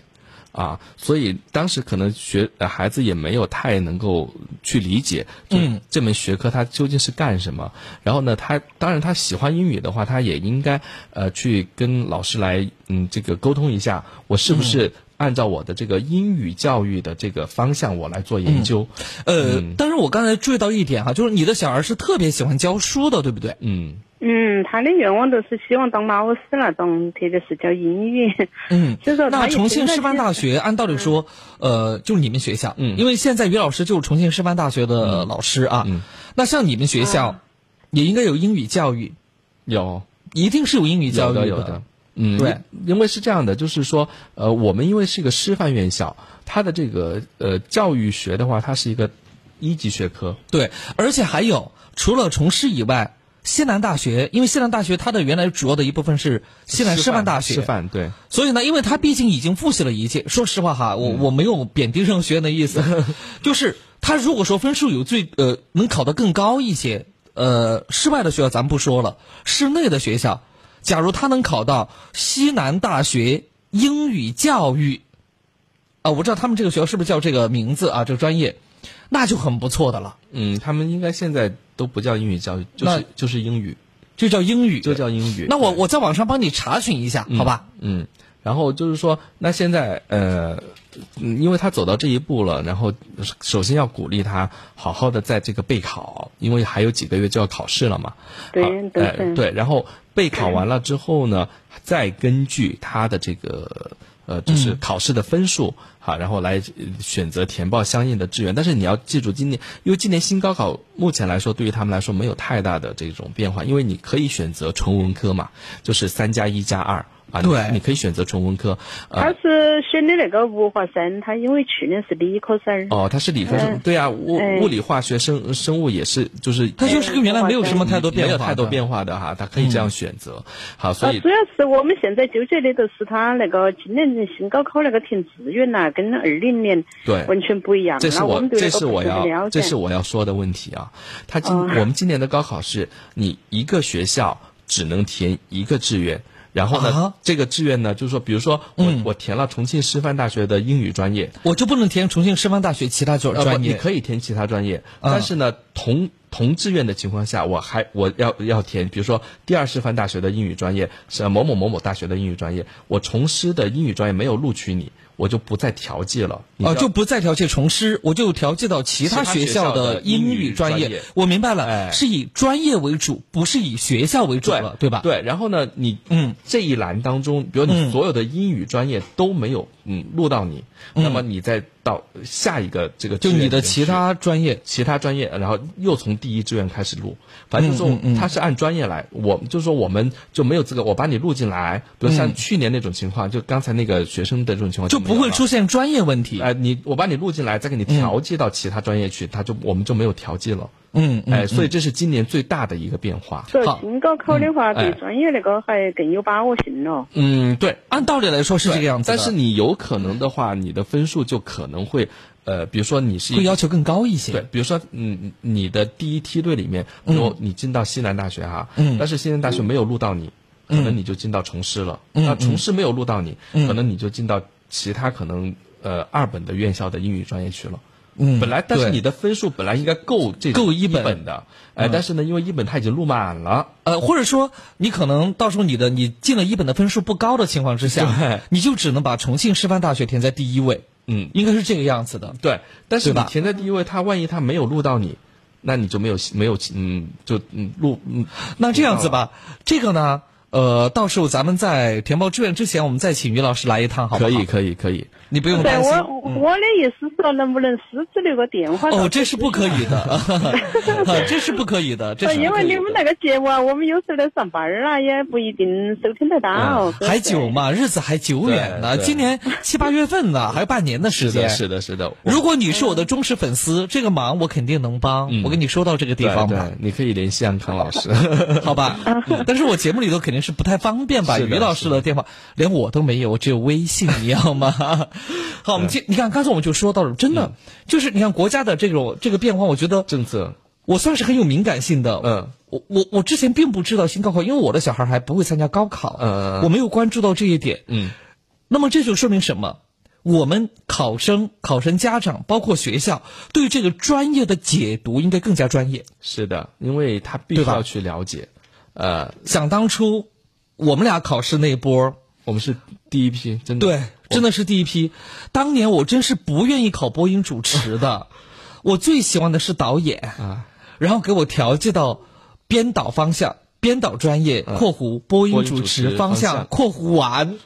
然后我就嘚嘚嘚嘚嘚，四年出来我就成了一主持人了，我就。嗯我们也是。我当初，我因为我们学校你，是学表演的吧？对你，你对，你是我学表演的？对，我们是表演专业（括括弧括弧艺术主持方向）（括弧完）。呃对呃因为那个时候我们播音专业还没有申报下来，因为我们是第一届。不要不要去揭学校老底，好 不好？这样不好哎。对，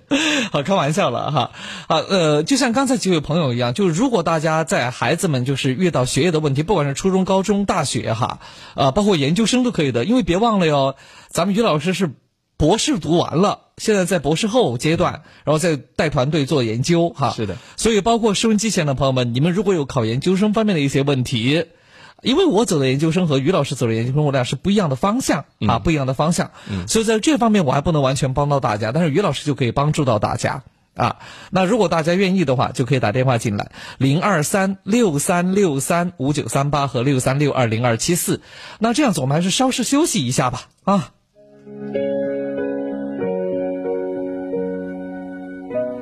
看昨天的我们走远了，在命运广场中央等待，那模糊的肩膀越奔跑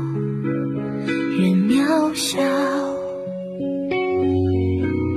曾经并肩往前的伙伴，在举杯祝福后都走散。只是那个夜晚，我深深的都留藏在心坎。长大以后，我只能奔跑，我多害怕黑暗中跌倒。明天你好，含着泪微笑，越美好，越害怕得到，越一直哭。也笑着奔跑，一边失去，一边在寻找。明天你好，声音多渺小，就提醒我，勇敢是什么。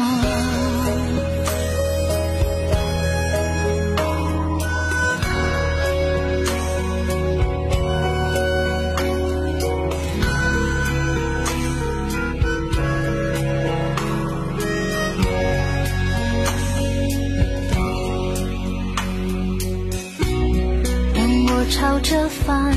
方向走去，在楼梯的角落找勇气，抖着肩膀哭泣，问自己在哪里？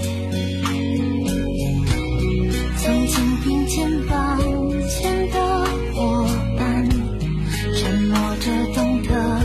我的委屈。时间它总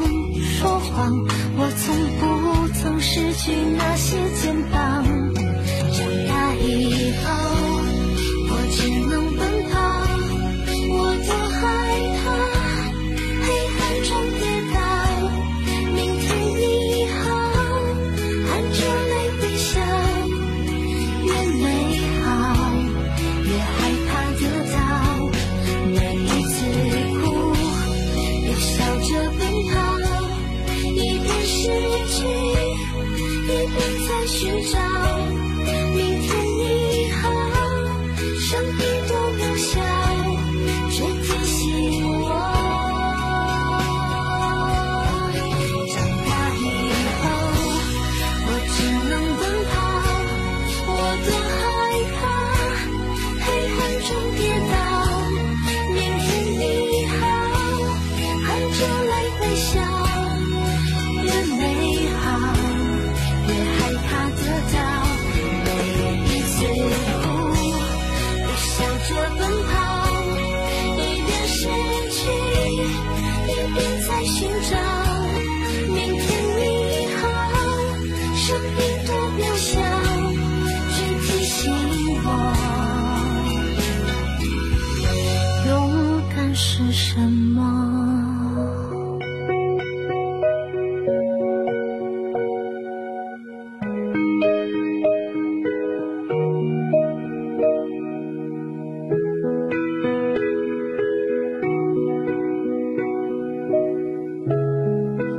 好，接下来呢，我们要有请下面这位朋友。喂，你好。哎，你好，哎，你好，请讲。哎，你好，呃，我是安康，还有于老师，你说。你好，哎安你好，安哥老师，我是你的忠实粉丝啊。哦，谢谢啊，哎，安哥老师，就是有一个问题我想咨询一下，因为我一个妹妹啊，表妹，嗯嗯嗯她的嗯现在高二，她想用那个日语来参加高考，这方面嗯知识啊，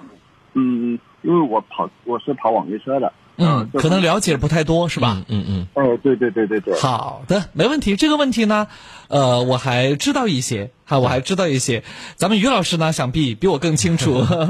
因为呃因为其实日语的现在的这种考试的趋势是越来越热了，而且就是说，嗯，他在学习呃的这个过程当中，因为日语有很多的这种词汇呀、和它的这种呃很多的呃语语法呀、其实跟跟我们汉语汉语呢是差不差不多的，差不多的，对因为，它对都是对演变过来的。因为我刚好呢、嗯自学了一段时间。啊真的呀自学对我自学了一段时间嗯好厉害，但我在这里头不方便展示嗯哈。呃，是这样子的，就是就单词量来讲哈，单词量来讲，我这边可以给你做一个分享，好不好？哎，好的好的，啊，呃，是这样子的哈，嗯，高考日语呢，它的单词量在两千个左右，但高考英语呢在三千五百个左右，而高考日语的题型呢，它有四种题型，文法呢更固定，出题的趋势更容易把握，只有一道主观题，而高考日语呢是五种题型，主观题比重大，另外呢，就是高考日语的难度相当于日语能力考试的 N 三水平，也就是初级，初级水平。那么除上海外，目前啊，除上海外，全国统一试卷，啊，那高考的英语就基本上跟四级，呃应该是也是跟三级相当的一个水平。那么每个省份都会有自己的这个命题，是这样子的。哦，对啊，就是嗯，想咨询一下，就是用日语参加高考和那个英语考试，他们那个大学的录取的分数线是不一样的其实其实是这样的哈，我们严格意义上不叫不叫三门主科，我个人是这么理解的哈。当外语嗯然那个语对应该叫外语，外语你说到点子上了。对外语我们其实叫做语文、数学、外语，而不叫语文、数学、英语。嗯因为它那个外语其实可以除了英语，因为我们主流是英语，对，除了还有其他五种，哎，可以有日语、德语、德语、俄俄语、法语、法语，对。对那所以就是呃，你是可以选择的，呃，那么嗯，就是说，因为日语呢，它现在呃很多学校没有开设这个这门课程，所以大家咱们在主城还好，主城的话你可以找找这种培训机构，嗯机构哎对自己对去针对性的培训，在要花区钱县嘛就。要那个一些了，嗯嗯，是这样的。但是它的那个录取原则是，除了有英语专业要求的啊，嗯比如说你就是英语专业，或者是说有些有些它的那个专业呢，对呃这个外语的要求是必须考英语的，嗯你你可以。那其他呢，普通专业呢，它都是可以用日语来这个考试的，而且这是没有问题。咱们重庆也有日语考生，对分数跟英语是一样的，对，嗯一百五十分。对是这样的。哦，他这个录取的，就是跟那种艺考生是不是不一样的。啊不叫艺考不叫艺考生。生啊，我这么跟你讲，你就是把英语换成日语，其他任何都不变，嗯，但是任何都不变，但是你分数也不会变。但是你就不能报哦英语专业了。对你，比如说你大学你要再去，呃，选一个英语专业，那你就这这个这不讨死吗？啊， 这个是不，他是录取不到你的。对，是吧？哦，就是填志愿这一块儿有一定的限制。对对嗯对，嗯是的，嗯是的，嗯，他不叫限制，哦大概他是他是有要求。比如说你英语专业，他肯定只能够嗯报英语啊，你就不能够报日语啊啊。是这样的。哦，明白了，明白了，感嗯，谢感谢。所以其他感谢方面不用客气哈，这刚好呢，我们有所了解啊，有所了解。好，零二三六三六三五九三八和六三六二零二七四，接下来有请赵先生，想问一下孩子呢上研究生的问题。你好，赵先生。赵先生，你好，赵先生出来了，喂，你好，你好哎，哎，你好，请讲。啊！你好，请讲。现在到喂，你你的好，你好，是安康老师吗？啊，我上安课还有于老师，对对对，我想咨询一下我小孩，就是现在在读大大三，就是说他想考研究生，我想问一下，考研究生是选学校是选专业？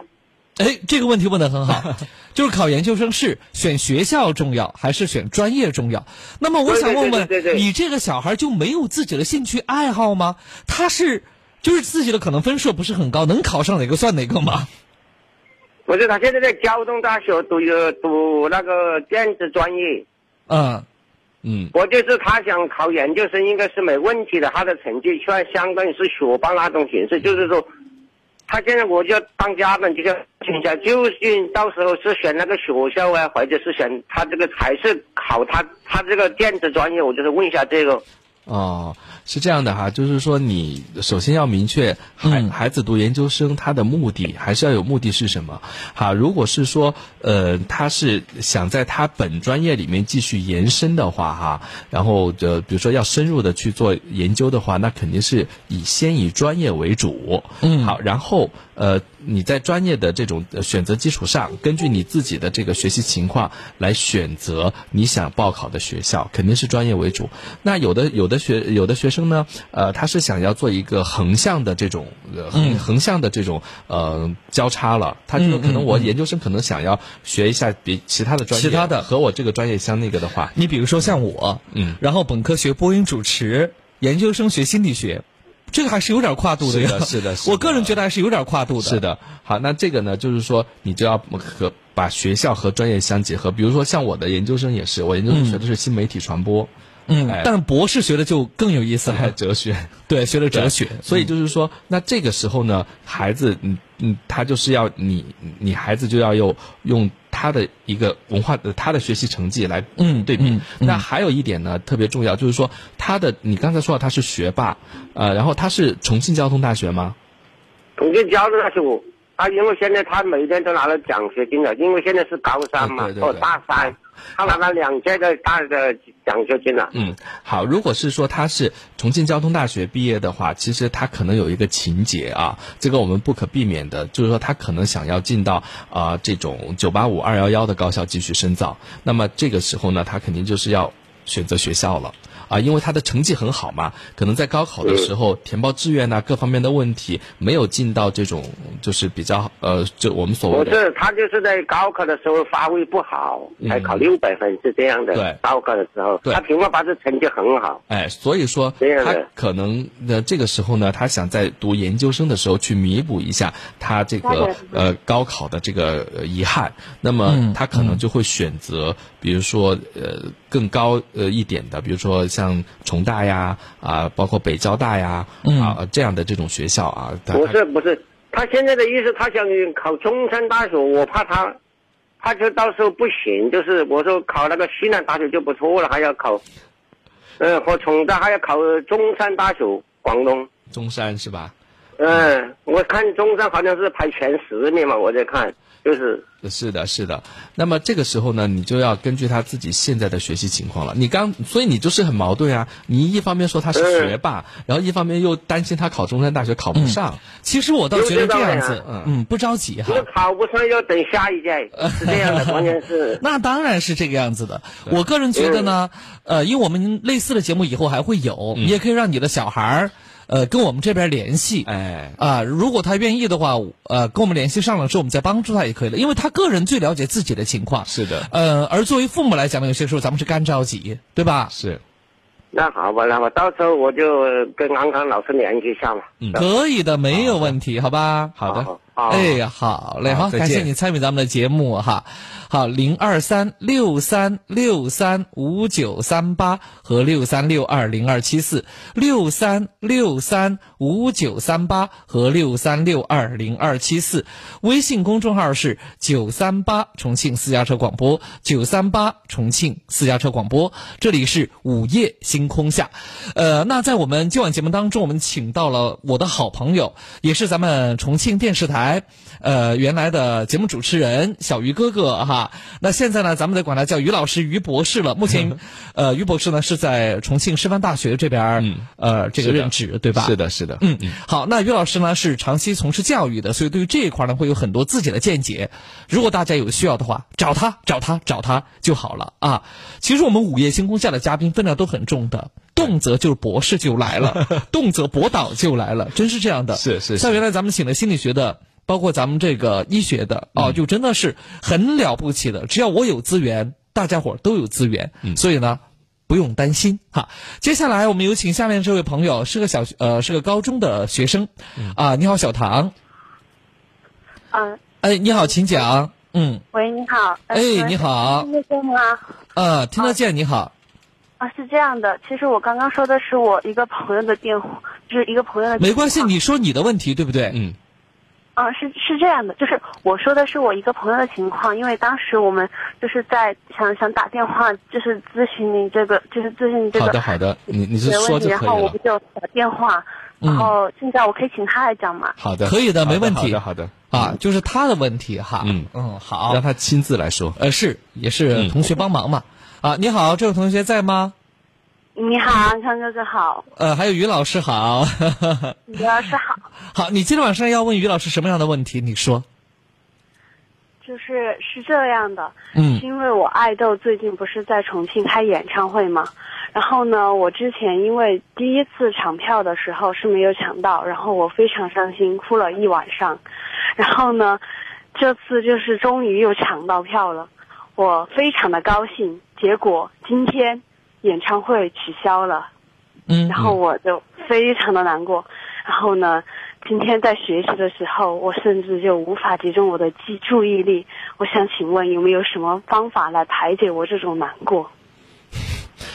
最好的方法就是你要去。呃，这个跟着国家的大政策走，为什么它会取消？就是因为我们现在的这种，呃，防疫的这种严严管性啊、你必须要呃有一个大局观和意识观，对吧？就是你，嗯我相信你所喜欢的，呃，嗯那个你的 idol，他也不希望发生这样的事情，他都能够做到，呃，这个为了大局观而放弃他的这个，就是跟他粉丝见面交流的机会，那你为什么不能够支持他呢？对不对？啊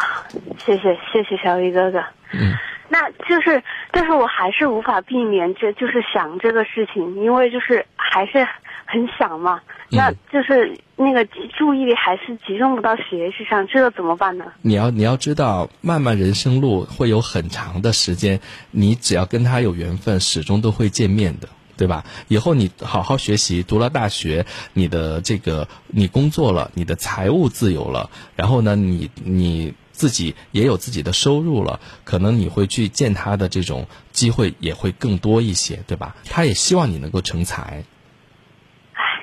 好，那个以上是这个小于老师给你的建议。嗯，你想听一下安康的建议吗？非常想听。但是我嘴巴比较毒 哦。你觉得没你事的，能？我嘴巴也很毒。你要做好准备。你觉得你能读得过 我吗？你就是一条小的菜花蛇，你能读得过我这条眼镜蛇吗？嗯啊，那我来了啊！我只说一句你来话，小伙呃小姑娘，你想靠他最近，唯一的出路就是你跟他一样优秀。如果你做不到跟他一样优秀的话，这一辈子你都只能望着他的后脑勺。明白我的意思了吗哎说？的太对了，真的。就这样，再见，好好学习，天天向上。说的太对了，这句话你知道，那确实如此啊！我跟你讲，我那就个，你总结大半年没总结出来吗？ 因为我嗯不敢说，因为那个时候我特别就是特别迷恋我们就是重庆广播的一位主持人，谁？呃，对当然现在不在了啊，就是已经、呃张退豪了嘛嗯张豪老师，好，然后声音特别特别的特别好听听啊然后、啊啊然后呢，也是做那个呃就是午午夜节目的，啊然后嗯对呃最后真的我就是想要跟他一样优秀，然后能够见到他，嗯啊，嗯是这样的嗯，嗯包括我们重庆台很多的这种主持人，我就觉得说我一定要在重庆台做主持人，我才能够见到这些主持人，嗯跟他们成为朋 友，对吧？包括安康老师也是一样的。你说得太好了，这个，嗯，好，那么在这里呢，提醒大家哈，在这里呢，提醒各位，其实没有关系哈，我能够理解这些小年轻人，呃，他们对自己的这种偶像是他他的这样的一种崇拜。我女儿曾经问过我说：“她说爸，你追星吗？”嗯，呃，我说我有喜欢的明星，但是我不追。她为什么？我说我没空。嗯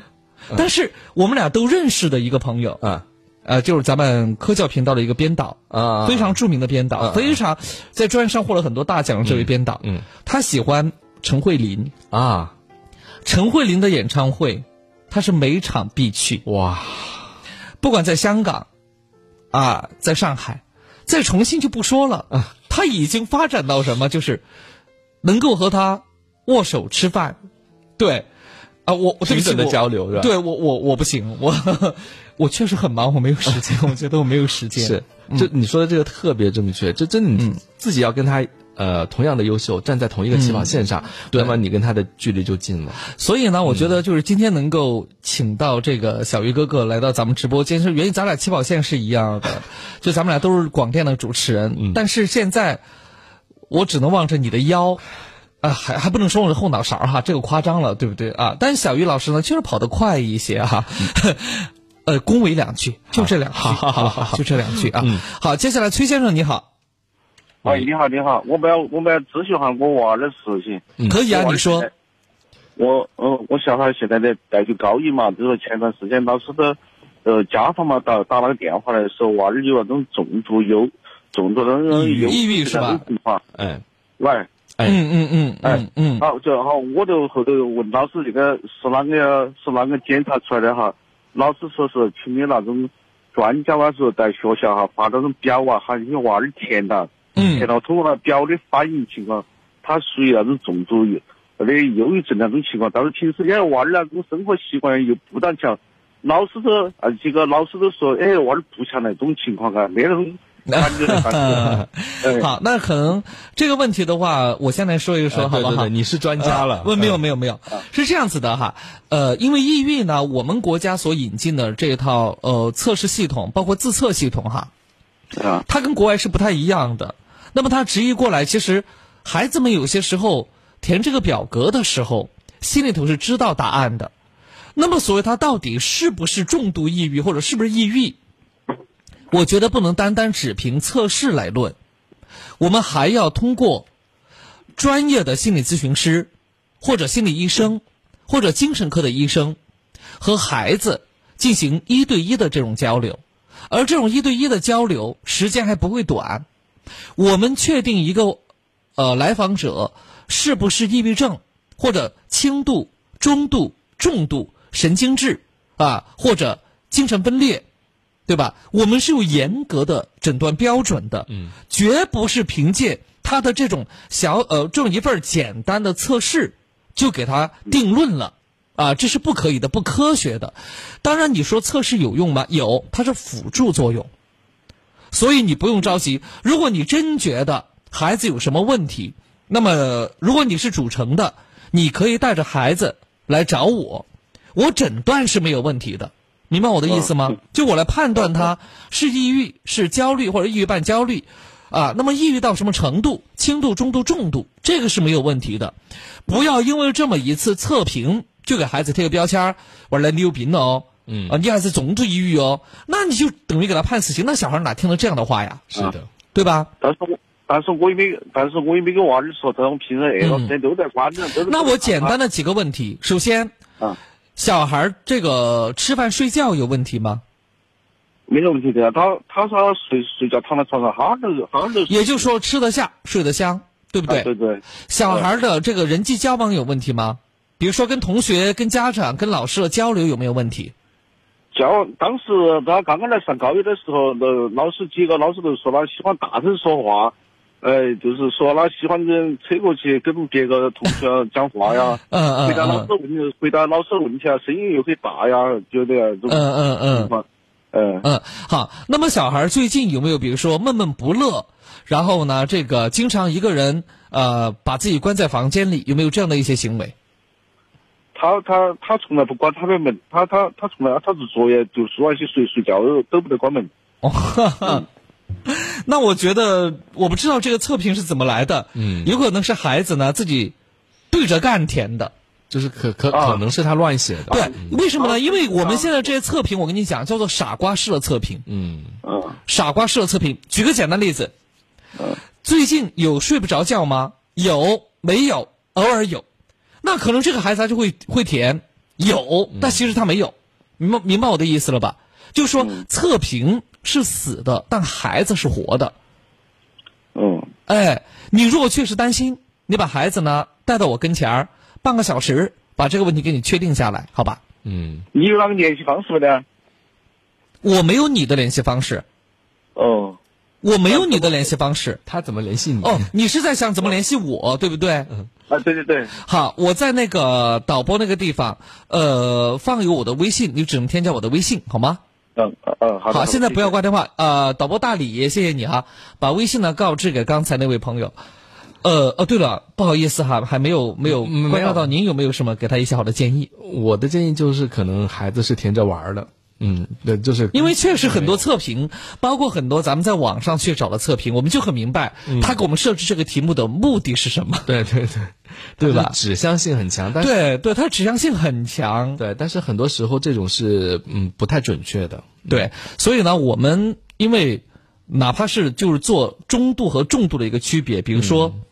一个月、三个月，非常严格的一个标准，对非常严格的标是准。是这好，样就不展开给大家伙儿说了啊。嗯好接下来我们有请下面这位朋友，喂，你好，小刘，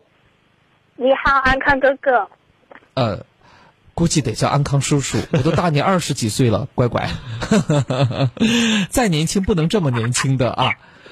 好，你说什么样的问题？就是我是一个人在外地上学，在哪儿上学？在重庆。在重庆，你老家是哪里的？我老家是四川的，哦，在重庆上高中对吧？对你是考学考到这边来的吗？对，哦，那你成绩应该非常好。还行吧。呃，能不能方便透露一下是哪所学校？你透露个地址就行。九龙坡，哦，育才的。 哦，嗯，好。呃，那你今天想聊点什么呢？不用担心啊。呃，我就是自来重庆以后嘛，一直就是有各种的不适应，就包括这里，我觉得就是没有在四川那么好玩儿，然后生活没有那么适应，包括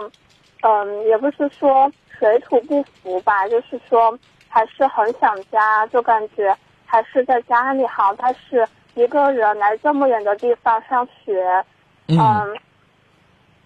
然嗯后包括原来的那些好朋友啊、亲嗯人嗯嗯也嗯都不能陪着我，那我很多时候就会觉得很孤独。嗯嗯嗯嗯。对。那你有没有试着去结交一些朋友呢？新的朋友？嗯，现在肯定是有新的朋嗯友，但是我还是很想我原来的朋友和亲人。嗯嗯嗯嗯，好的。那你的意思是该如何去解决或者，呃，如何去处理这个问题，对吧？嗯，对，好的，那我们先听一下于老师的意见啊。啊，我就觉得这个应该嗯就是说，呃，因为这个呃，我们的他叫什么？嗯我们这位小朋友吧，啊， 对，应该对我们来讲算是小朋友、对小刘对我啊。们的小刘呢，他应该是呃一个人在这个外地哈，嗯呃。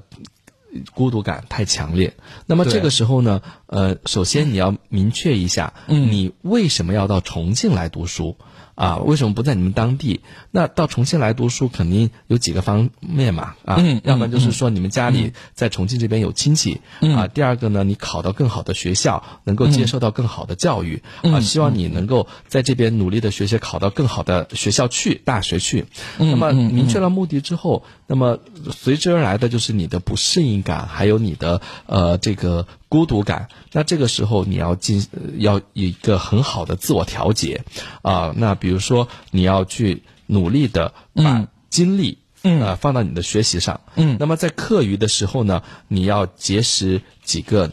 你的好朋友。啊嗯你要去跟，因为其实你跟我面对面的交流，或者跟安康老师面对面的交流，嗯这种交流呢，你只能是呃一种嗯慰藉。但是呢，对如果你把你的这种寂寞或是嗯孤独的感觉跟你朋友倾诉，然后让朋友去在旁边给予你安慰和给予你力量的话，可能呃它的效果会更好。另外呢，就是你在你们学校啊，因为育才是一所很知名的学校了，嗯你们可以找到同类的同学。对，比如说，大家都是背井离乡来求学的，是是是呃，这个为中华之崛 起是吧？而背井读离书乡求学的， 对对对，你们可以呢有一个自己的小团队，平时嗯其他同学回家了，那你们就可以聚在一起，是吧？哎，我觉得这样呢也还好，也就不那么孤单寂寞了、啊。另外呢，其实我告诉你们吧，包括你们的于老师和安康。我们俩在高中的时候也离开自己的家庭了，嗯那么我们也是在四处求学，对吧？我们其实我不是高中就离开，我初中就离开了，对，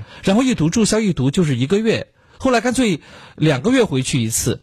两个月就半学期了。嗯再到最后就是，哎呀，一学期回去一次，是懒得是是走。对，这就是这个样子的。这个可能就是高中生和大学生的区别。比如说，你看我我读博士的时候，我是在国外，嗯嗯啊，才去的时候也是一个人都不认识，特别孤独。当我毕业的时候，我在那边的。朋友可多了，嗯啊，这个就是我主动的要去跟这些朋友交流，大家结识，然嗯后大家一起来这个交往，啊，到最后，呃，这虽然我人回到国内了，但是呢，我在国外的那些朋友，我们还没有断联系，嗯到现在为止，对都会成为很好的是这的种是的朋友，甚至会成为很好彼此帮助的这样一种伙伴关系。是都有的，可能是。的，嗯，好，接下来我们有请下面这位朋友。喂，你好，黄先生。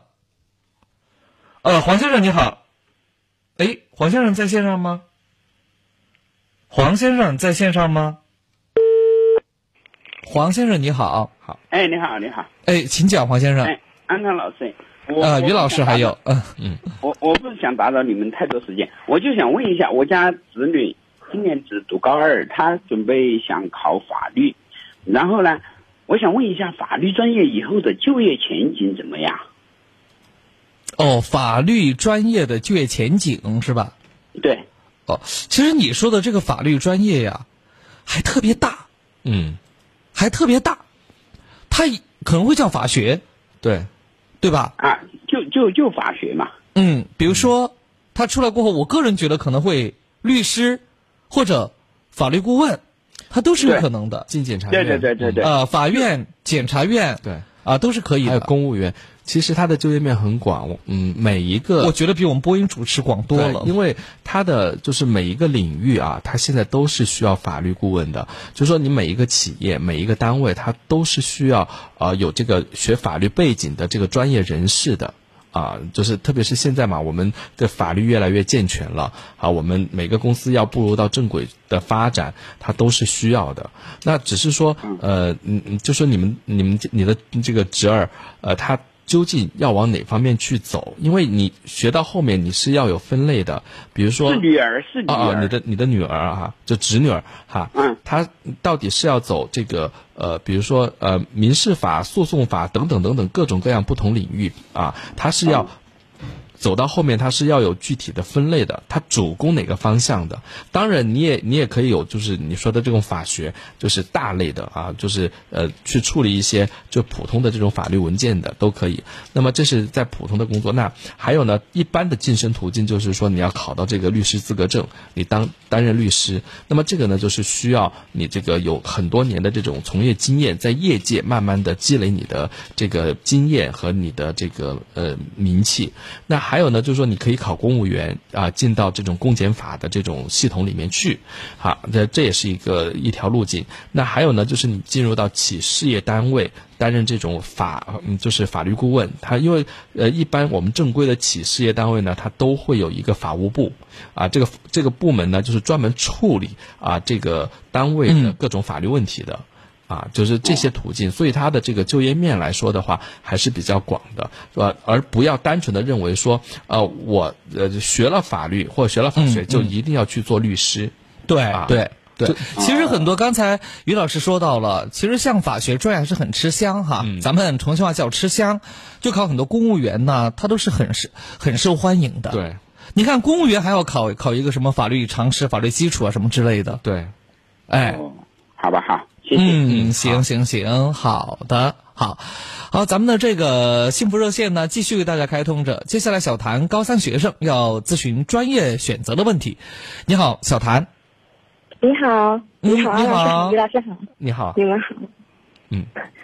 今天今天我就是想来问一下，嗯因为很巧的是，我偶尔会听一下这个这个会听咱们的节目，目是吧？嗯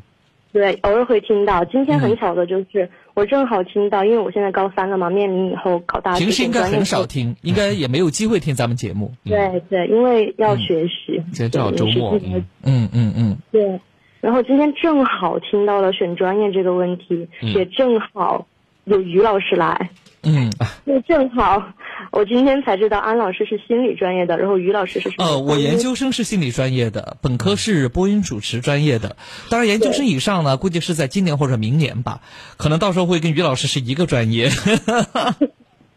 反正我喜欢读书，啊，继续。哦嗯，对，很死的就是，因为你们的专业跟我的兴趣就完美契合，嗯嗯所以说，我我一直就有一个疑惑，就是因为在学校里不太了解，就像你们提到那个问题一样，嗯因为学生其实不太了解专业是什么样子的，只能凭自己的主观臆断去想去想象这个专业是什么样子，然后去填报。嗯然后，所以我想就是问一下吧，问一下安老师和于老师关于这个心理专业呀、播音专业和，尤其是于老师的那个研嗯，然后嘛那个哲学的专业哲学嗯，这是我很感兴趣，嗯就是就是想学的，但是不了解，呃，就很你怕。你是想学哲学专业对吧？我是有很多专业感兴趣，但是我都不了解，所以说你感兴趣的，那你先把你的兴趣爱好说给我们听，可以吗？就哪些专业你你感兴趣的，给我们列举一个嗯啊，这是一个啊？不不是，就是你列举出来吧讲讲一讲嘛，没讲关出系来，嗯讲一讲啊。嗯，因为我在学习的过程中，我就觉得会发现自己很多的兴趣爱好，比如说文学，我很喜欢写东西，嗯文学，还有一个是心理、嗯心理学，管嗯理学和嗯播音，就是传媒这方面吧，我也特别感兴趣，嗯因为我想就是也也有感兴趣，还有一个就是哲学，嗯就这四个，你现在高三，是的，好，呃，我们现在说播音吧，是咱俩都了解的。对啊，你参加了播音主持的艺术类的专业考试了吗？没有，啊，那你就没有希望了。那、啊这个你就可以不用考虑了。嗯哎，你不用考虑了好的，好的，好的，啊。好，我们再来说这个心理学啊。那嗯心理学呢，我可能比于老师了解的稍微多一点点儿。嗯呃，在重庆这边呢，心理学呢有几个学校都不错。当然，首先要推的是西南大学的心理学部，它不叫院系，它叫部。西南大学的心理学部的话，在全国排名应该是在第三、第四的样子，大概是我也有了解大概是不会低于这个水平，不会低于这个水平，啊，好，再有重庆，我们就重庆地界来讲啊，就于老师他们学校，嗯啊，重庆师范大学的心理学也是杠杠的，嗯，对，哎、也是杠杠的，也很不错的。嗯好，这是心理学，啊，当然我告诉你，心理学它分得很细。那么我所就读的专业叫做应用心理学，而且方向是心理咨询方向，也就是说，它除了应用心理学以外，它还有其他心理学，明白我的意思了吗？嗯明白了，哎，但总的说来，心理学所研究的不是我们所谓的那点儿心理咨询。对，其实心理咨询恰巧是心理学里头，最我基础个人觉得的最基础而且比较浅显的一部分。还有心理治疗，对，它有很多很多很多。嗯，好，哲学请于老师给您解释，好不好？好，那我们说到这个哲学啊，其实啊、呃中国的哲学和外国的哲学还不一样。中国的哲学呢，主要是呃立足于这个马哲，就马克思马克思马克思主义的对呃对哲学，还有就是那个呃经济呃经济学的哲学，好，然后政治政治学的哲学，所以它是以。这几个方向为主的哲学啊，它还跟我们真正意义上的这种呃辩证呃嗯思维的哲学它还不一样，所以在这几个方向的话，您看你自己有没有这种兴趣爱好啊，或者是说呃要往这方面去走。好，那嗯这一方面的话，呃。呃我同样也说到，我们就拿重庆为例的话，同样说到那个西南大学的这个马哲学院是非常厉害的啊，对，呃，他他就是，所以你的政治一定要学好， 好，然对，后就是对，啊，这嗯这一块儿呢，基嗯本上就是这样。那我如果你是要出国留学的话，我们的哲学那又不一样了，它就是对真正意义上的这种哲学，它是以这种呃辩证呃唯物主义的的这种哲哲学观来这个学习了。就对任何一个事物哈、任何一门学科，它都可以用呃哲学的这种理论和这种哲学的这种呃呃这观点对对哲学观来去进行呃探讨和研究了，哈，它是不一样的。嗯，好，然后现在呢，基本上就是三个专业给你消灭了一个，给你解释了两对，个。呃没有，他他的他还可以嗯读传媒的就哦，是新闻传媒，哎，就新闻类的是吧？哎可以报新闻。好，那新闻类的，你看是选择于老师给您解释，还是选择安康给您解释？啊，哎呀，嗯呃，呃，们选吧，你们选。 那于老师来吧， 呃，一人说一点吧。啊，这个新闻的话，呃，比如我们的这个，其实传媒也也包括很多，也包括技术啊。嗯新闻嗯嗯是最基础的，呃，那么现在呢，就是如果你要在重庆，我们还是以重庆为例的话，啊、包括我们重师、西南大学的，包括重大的这些新闻专业都非常的不错啊，啊、因为现在我们也是在做一些呃课程的改革和这个专业的这种方向的改革，那么以后呢，呃，你肯定是要做。这种全媒体啊，就全媒体就包括我们的什么新媒体啊、传统媒体啊啊这些这种新闻方向的这种采编播的这种学习啊，以后肯定是呃这个。毕业之后呢，是冲在我们新闻战线的第一线啊，来来为大家做这种客观公正的这种新闻事实的报道。嗯嗯，是的。好，另外呢，就是呃，我们所谓的新闻，其呃就业层面来讲，也是特别广泛的。对，不要觉得好像广播电视以及就是现在的报纸吧，哈，包包括网络，一个国家是离不开新闻的。对，社会的发展也是离不开新闻的。那新闻的形式以及它的载体可能是多种多样的，但刚才于老师也说到了一句，就是以客观事实的报道，这个是呃新闻的生命，对明白吧？就作为我们而言，因为我们肯定是记者，对吧？嗯哈，就记录时代的人，那么你就要想想看啊，呃，刚才我们所给你解释的传媒啊，还有呢哲学，还有一个就是心理学哎心理学啊，因为那个播音主持给你枪毙了，那不行了，对吧？啊，那么这这三个，你现在倾向于哪一个？呃，您说，您说，继续。不是我的意思是你倾向于哪一个？因为我们可能跟你说一下哪几所学校会比较好，对就看你考得上考不上的问题了。嗯，其实我也很纠结这个点，就是因为感兴趣的还是有几个，就是因为单也只能填一个发展方向嘛，我也就是那你告诉我你现在能考多少分？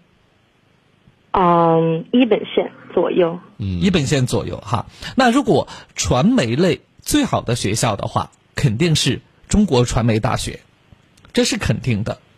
嗯啊，包括它的新闻，当然像北大的新闻这也也挺不错的人大哦，呃，人大人大、复旦对都很好哈。好，如果大的传媒类的话。啊，你不管是技术也好，还还是这这个前后哈、怎么着的话，我觉得传媒是很好的。对，啊，那么心理学呢，刚才跟你讲了，像北师大，像我们重庆这边的西南西南，嗯都是非常好的啊，都是非常好的。那么像哲学的话，刚才其实于老师也跟你说到了。我们讲的其实都是顶尖儿的学 府哈，都是顶尖儿的学府，就看你自己够得着够不着了，好吧？是好那就祝你好运了，啊，等一下，等一下。不能再等了，我们时间到点儿了。哦，呃，不好意思，呃，今天晚上两个小时的节目，我们就这么大语言量的讲了下来对，，信息量好大。 信息量真的特别大。就我们的节目可能没有以往那么动听，嗯，但是却比以往好听。什么意思呢？因为我们的内容是有用的，是的，嗯是的。十分有用的内容。当然，此类的内容呢，我们在以后的节目当中会经常跟大家呈现，是尤其是随着高考的这种临近，包括考前、考后，以及志愿的填报，以及对某些专业学校的介绍。那反正我逮着一个嘉宾就给用透 吧，到时候我们也会好的欢迎于老师能够更多地抽时间来到我们节目当中，好吧没？问题，没问题。嗯好的，也祝愿所有的这个咱们的听众朋友们啊，都有一个好的心情。那周末了，大家也可以好好休息。还是那句口号：二零二一，流年笑掷，未来可期。祝你好运，祝我们的重庆好运，再见，再见。真心